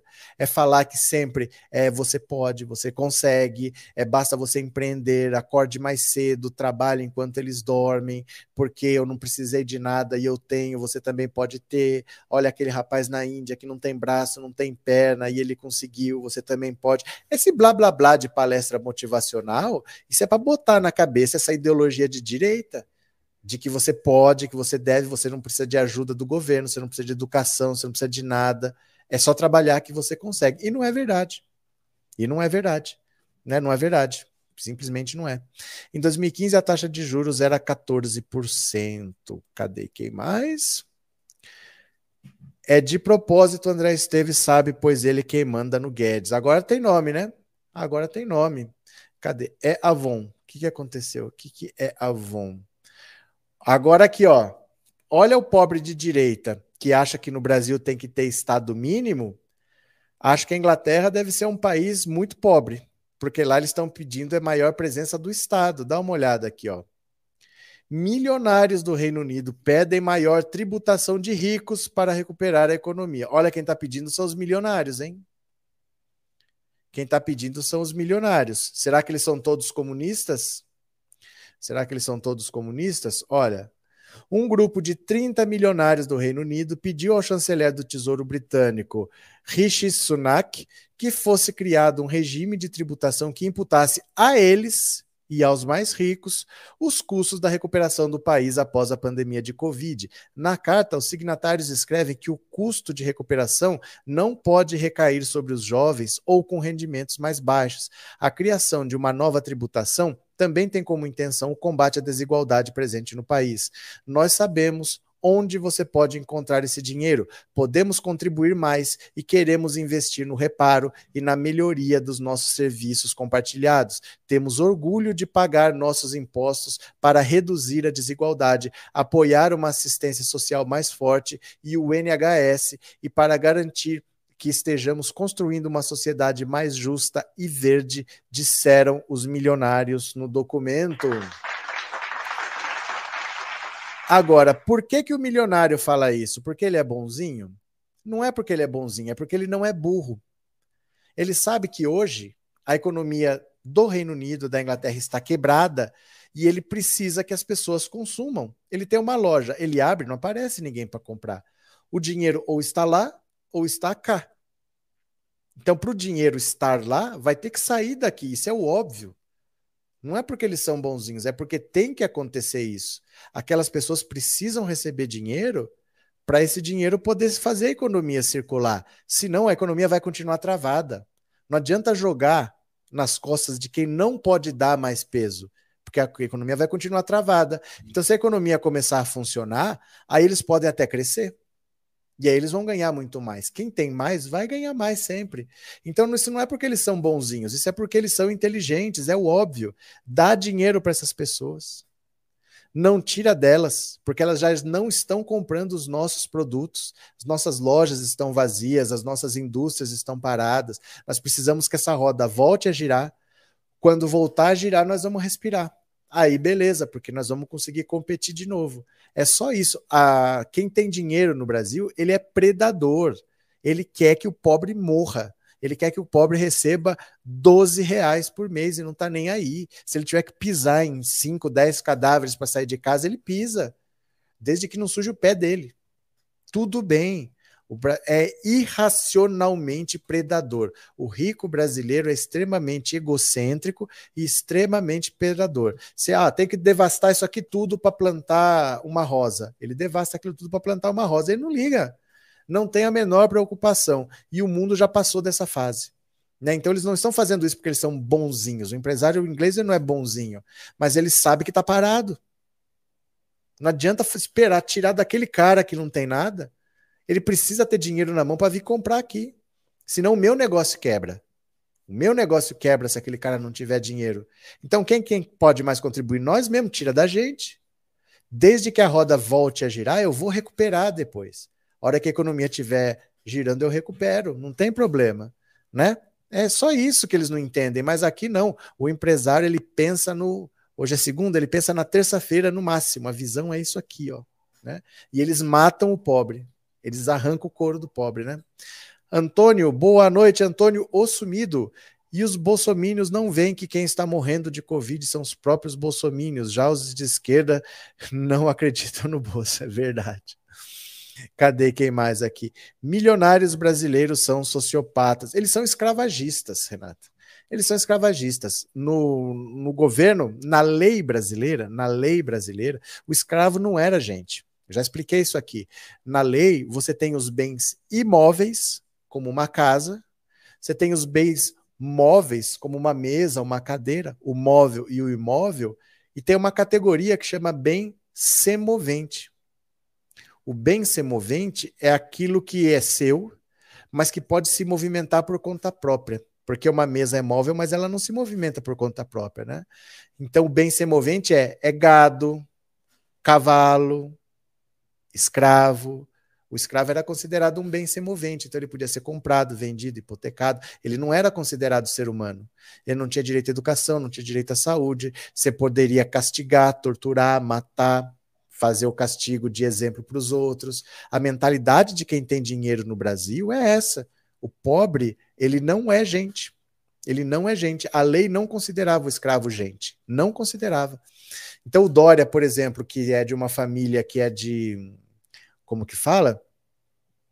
É de. Não é usineiro, usineiro é um termo moderno. Como é que fala? Que ele tinha de engenho lá de, de cana-de-açúcar, tinha engenho. Ele é de uma família lá, ele não, não tem essa mentalidade assim dos ingleses, não. Ele tem essa mentalidade brasileira escravagista mesmo, né? Doutor Ricardo mandou outra mensagem. Obrigado por avisar, Nadir. Deixa eu ver se eu acho aqui, mas não, tem, não se preocupem, não, viu? O Ricardo deve ter mandado alguma coisa no e-mail, depois eu vejo. Deixa eu ver se eu acho rapidinho. Se for alguma coisa para falar para vocês, eu já falo. Se não, depois eu leio. Deixa eu ver. Aí não tô achando, não. Mas não tem nada demais, viu?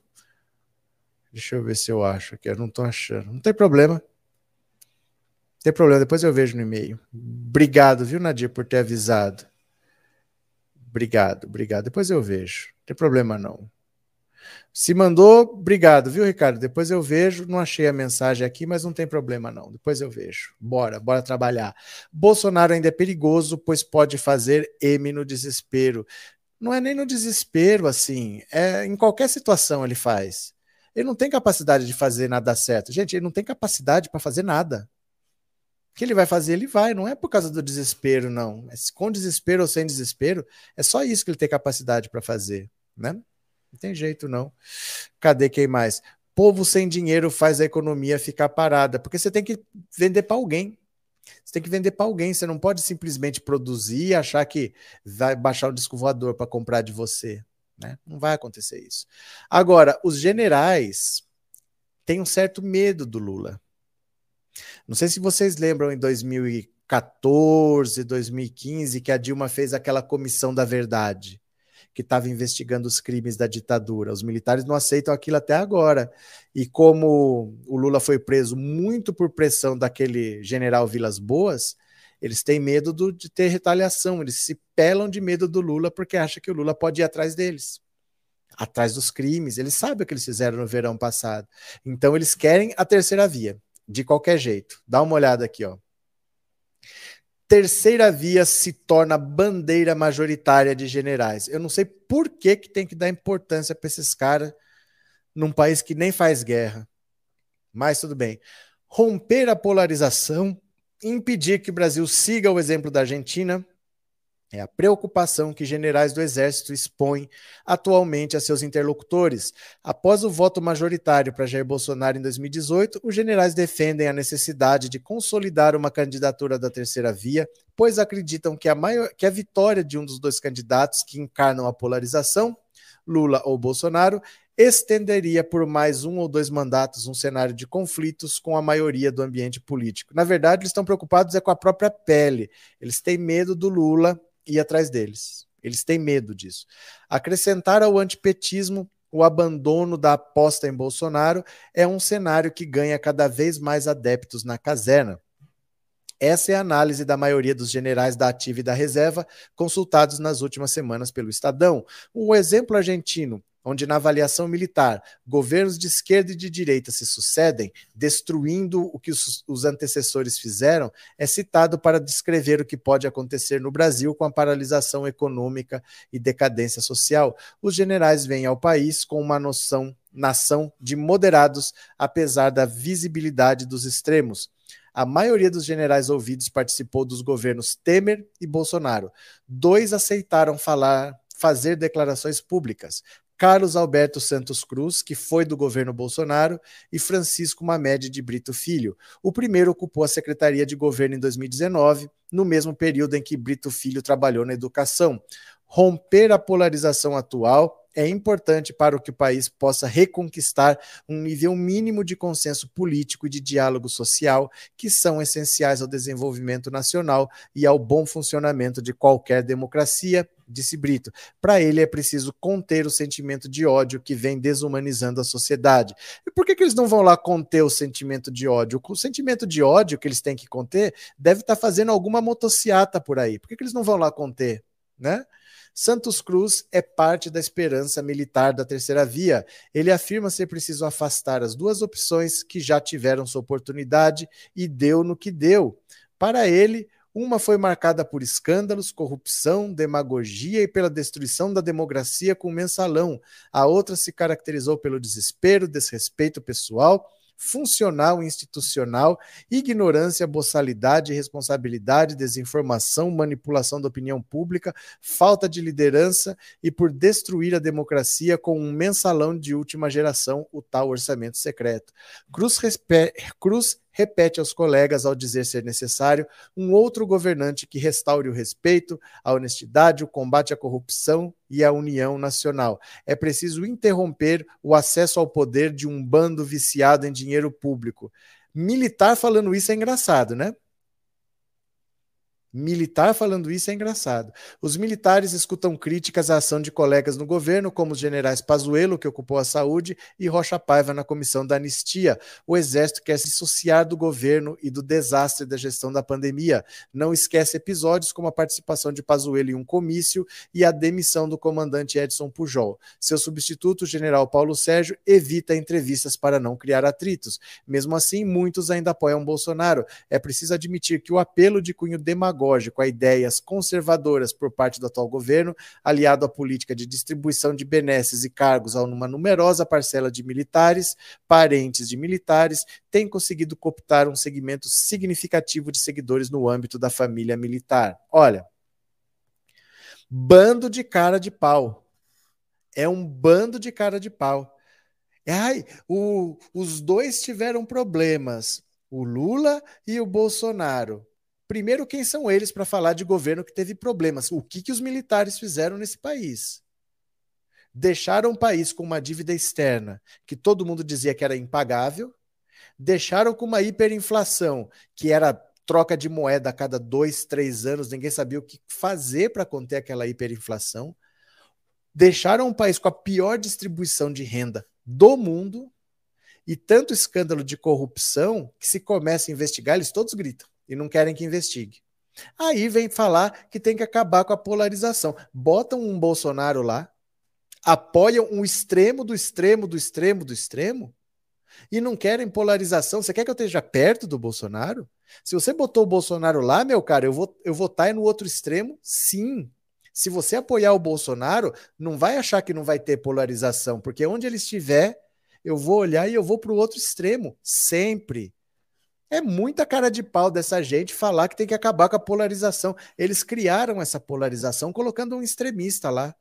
Nós não temos opção, nós somos obrigados a ir para o outro extremo. Jamais está perto dessa criatura que eles botaram lá.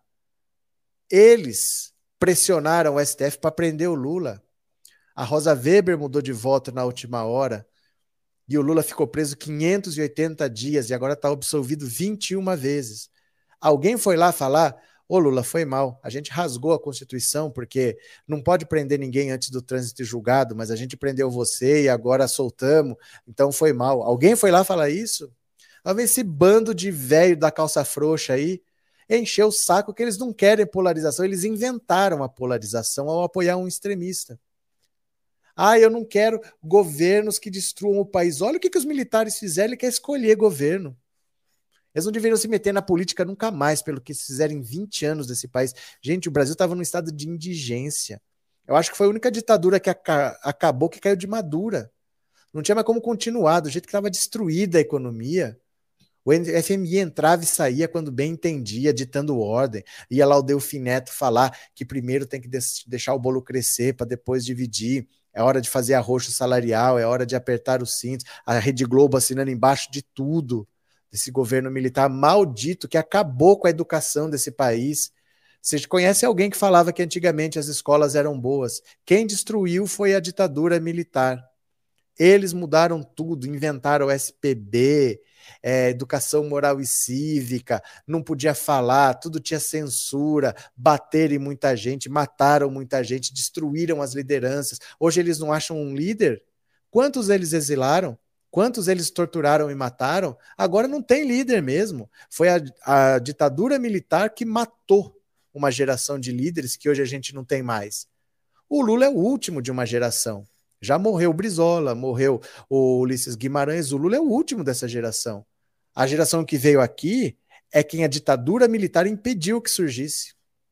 Porque não tinha espaço para você ser líder, você tinha que ser militar para ser líder. Então, eles estão provocando hoje a falta de um líder. Eles botaram um extremista lá. E eles, quando governaram, destruíram esse país economicamente. Deixaram uma dívida, deixaram rombo, obra corrupta para todo lado, a Ponte Rio-Niterói, a Itaipu, a Transamazônica, a Angra 1, 2, 3. Agora eles querem ditar regra. Ah, não, nós não vamos mais polarizar. O Brasil tem a cultura do ódio. Quer que tira então? Tira a cultura do ódio. Tem nome a cultura de ódio. Vai lá e tira a cultura do ódio, então. É ele que propaga isso daí. É muita cara de pau dessa gente querer dar palpite ainda. Bando de velho da caça frouxa.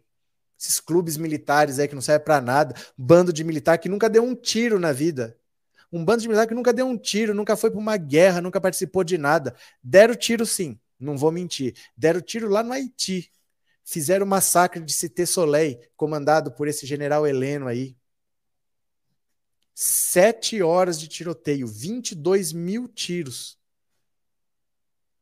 70 mortos. A maioria mulheres e crianças. Para prender um, porque estavam atrás de uma pessoa, mataram mais de 70.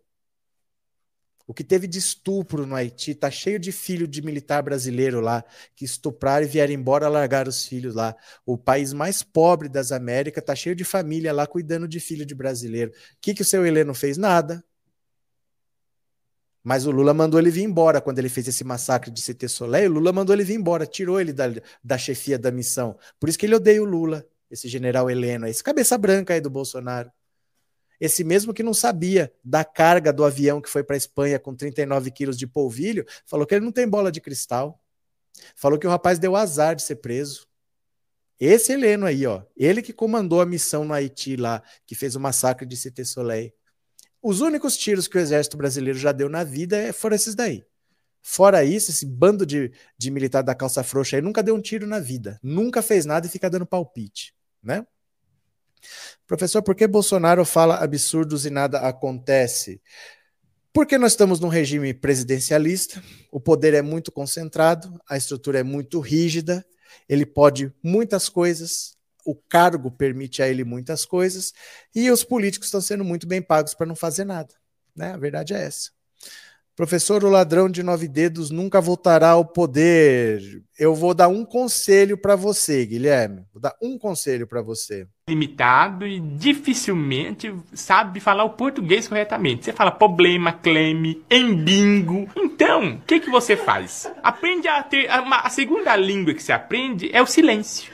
É uma língua maravilhosa. Você fica bem quieto. Hum, e as pessoas vão chegar até você e falar assim, fala, e você não fala. E a alegria vai tomando conta de todo mundo à sua volta. Mas já que você está falando, Guilherme, vamos ver o que, que seu presidente fez hoje? Fica aí no cantinho. Vamos ver a agenda oficial do presidente? Vamos ver o que, que seu presidente fez hoje, ó. Quer ver? Eu acho que você vai gostar de ver como trabalha o seu presidente. Vamos ver, ó.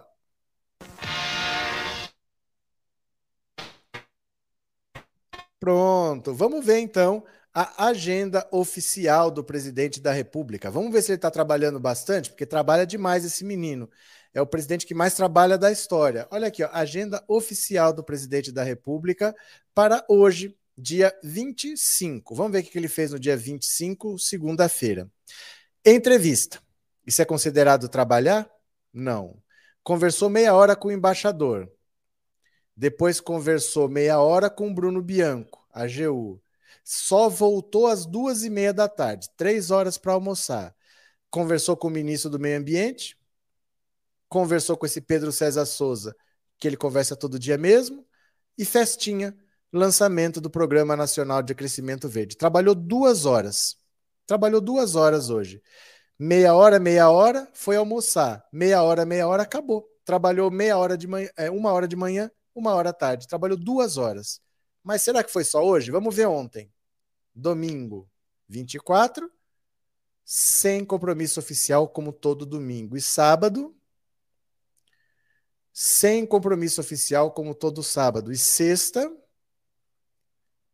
festinha, conversou com a senadora, conversou com o Paulo Guedes, conversou com o Pedro, conversou com o Jorginho, conversou com o Anderson. Acabou. Só isso. Só conversei. Começou 10 e meia da manhã nessa festinha aqui. Aí só volta duas da tarde. Não faz absolutamente nada. Não faz absolutamente nada. Olha a quinta. Partida de Brasília para São José, festinha. Partida de São José para Sertânia, festinha. Festinha, partida de Sertânia para Brasília. Não faz rigorosamente nada. Guilherme, toma vergonha nessa tua cara. Você defender um cara que fala que vacina para Covid provoca AIDS, toma vergonha na tua cara. Olha no espelho e toma vergonha na cara. Tá, de verdade, assim. Acho que para tudo tem limite. Até para apoiar canalha tem limite, viu? As Forças Armadas estão desmoralizadas. Elas nunca tiveram moral. Elas nunca tiveram. Gente, a ditadura militar brasileira foi a única que acabou por acabar. Eles saíram, que não davam para ficar.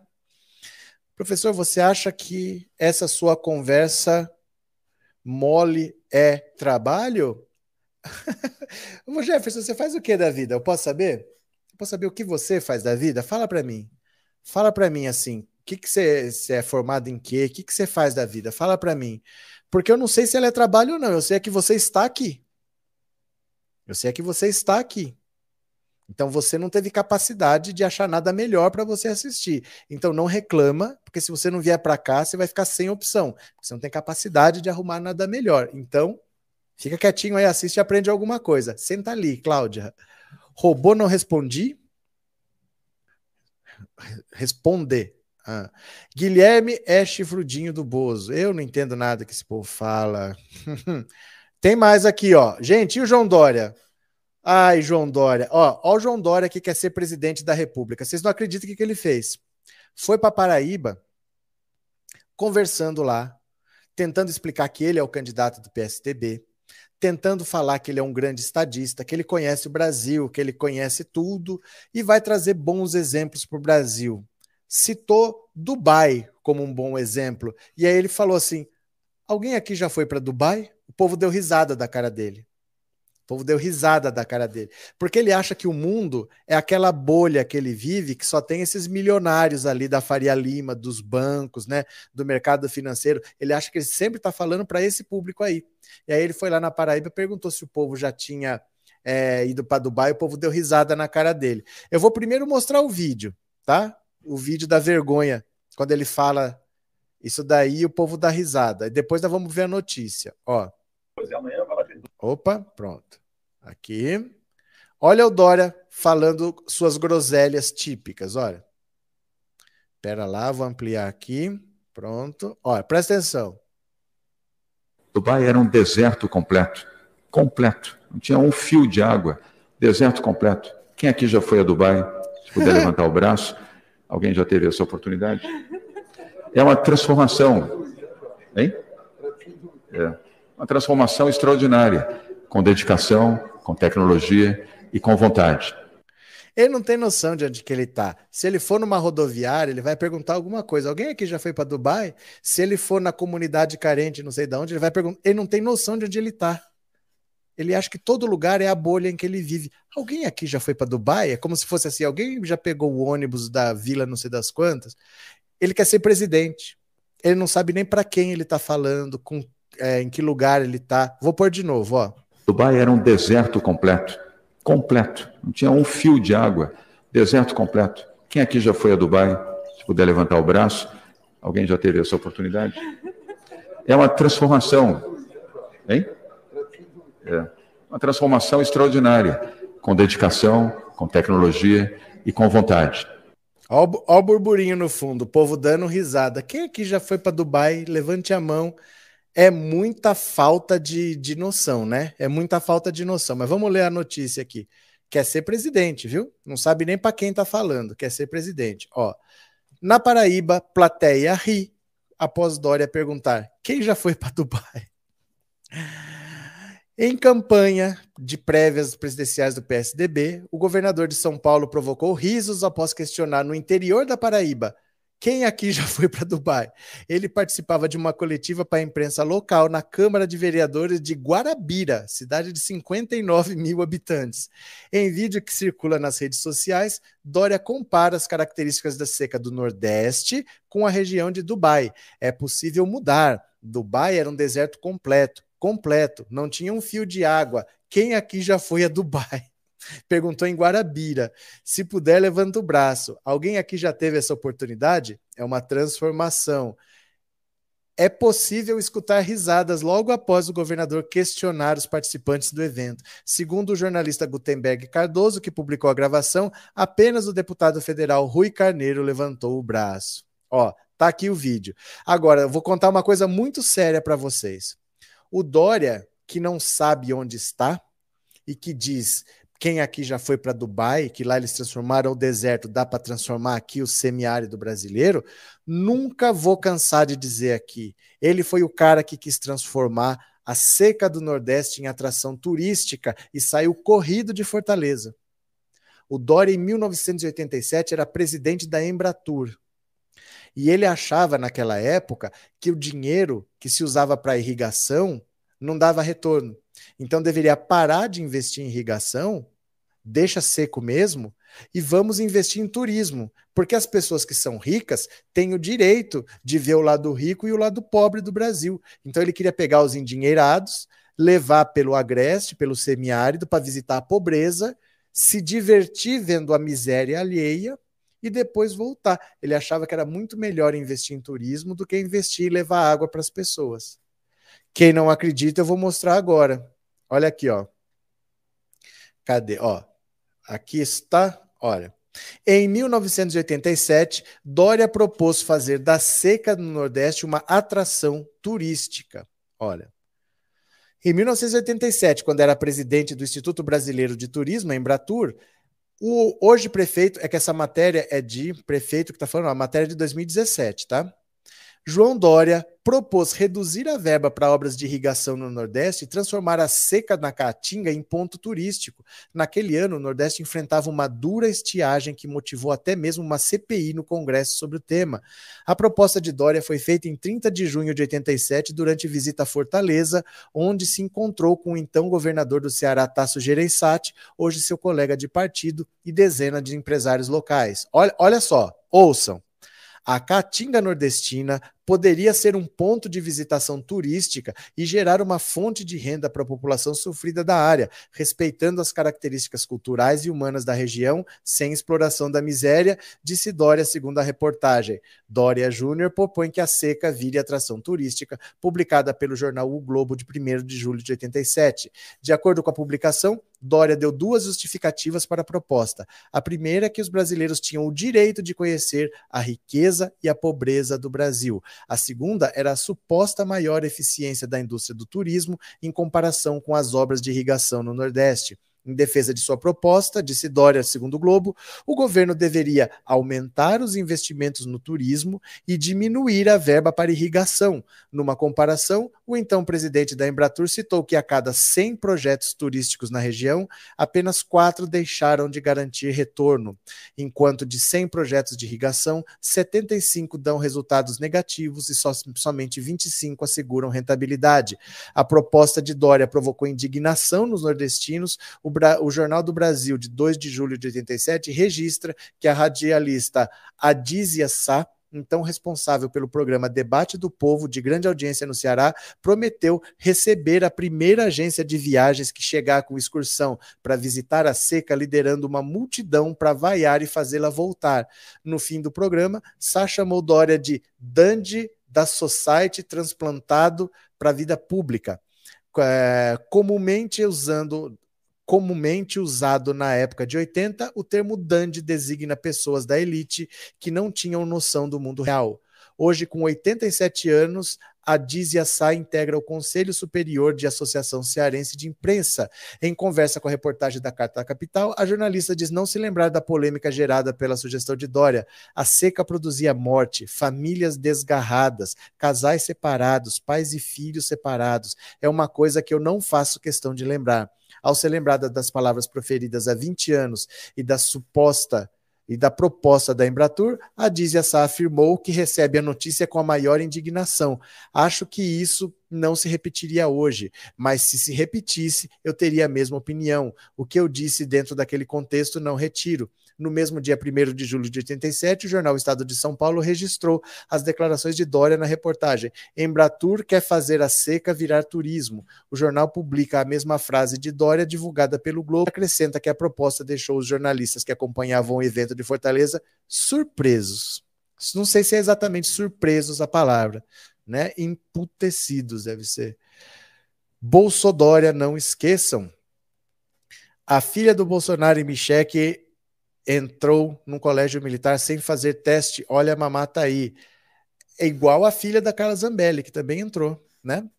Pessoal, vamos bloquear esse bando. Bloqueia. Sem live do Bozo, o gado vem nos visitar mais ainda. Gente, os canais deles acabaram e o canal do Jair Bolsonaro vai cair. Questão de tempo, viu? O canal deles vai cair. É a meritocracia se se esforce vendendo Avon que você fica rico, você não está se esforçando o suficiente, gado.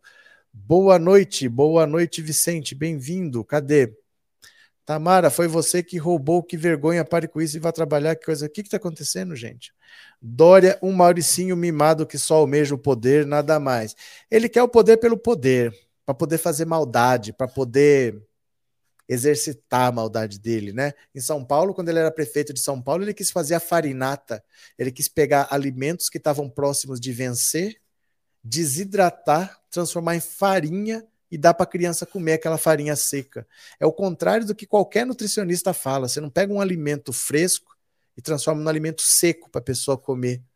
Então, é, essa é a noção dele, né? Lula, um grande líder respeitado no mundo inteiro, é Lula inclusão, emprego, saúde, universidade para todos. Tamara Guedes, você é doida, fica colocando fake news da dona Marisa, onde você viu isso no Zap Bolsonarista. O que, que ela tá falando aí? Quem vai passear? É, tem uma ladrona aí, igual ao Bolsonaro, dois filha do Guedes. O que está acontecendo? Essa Tamara foi contaminada com a burrice do genocida. Cadê? Olha, eu vou parando por aqui porque deu nove horas. Não travou hoje. Eu vou agradecer a presença de vocês todos. Amanhã a gente tem mais. Amanhã eu vou fazer live de manhã e à noite. Eu não fiz hoje porque eu tive que ir no dentista, mudou o horário do dentista. Mas eu agradeço a todo mundo que veio então, tá bom? Agradeço muito mesmo. Muito obrigado para todos. Amanhã tem mais.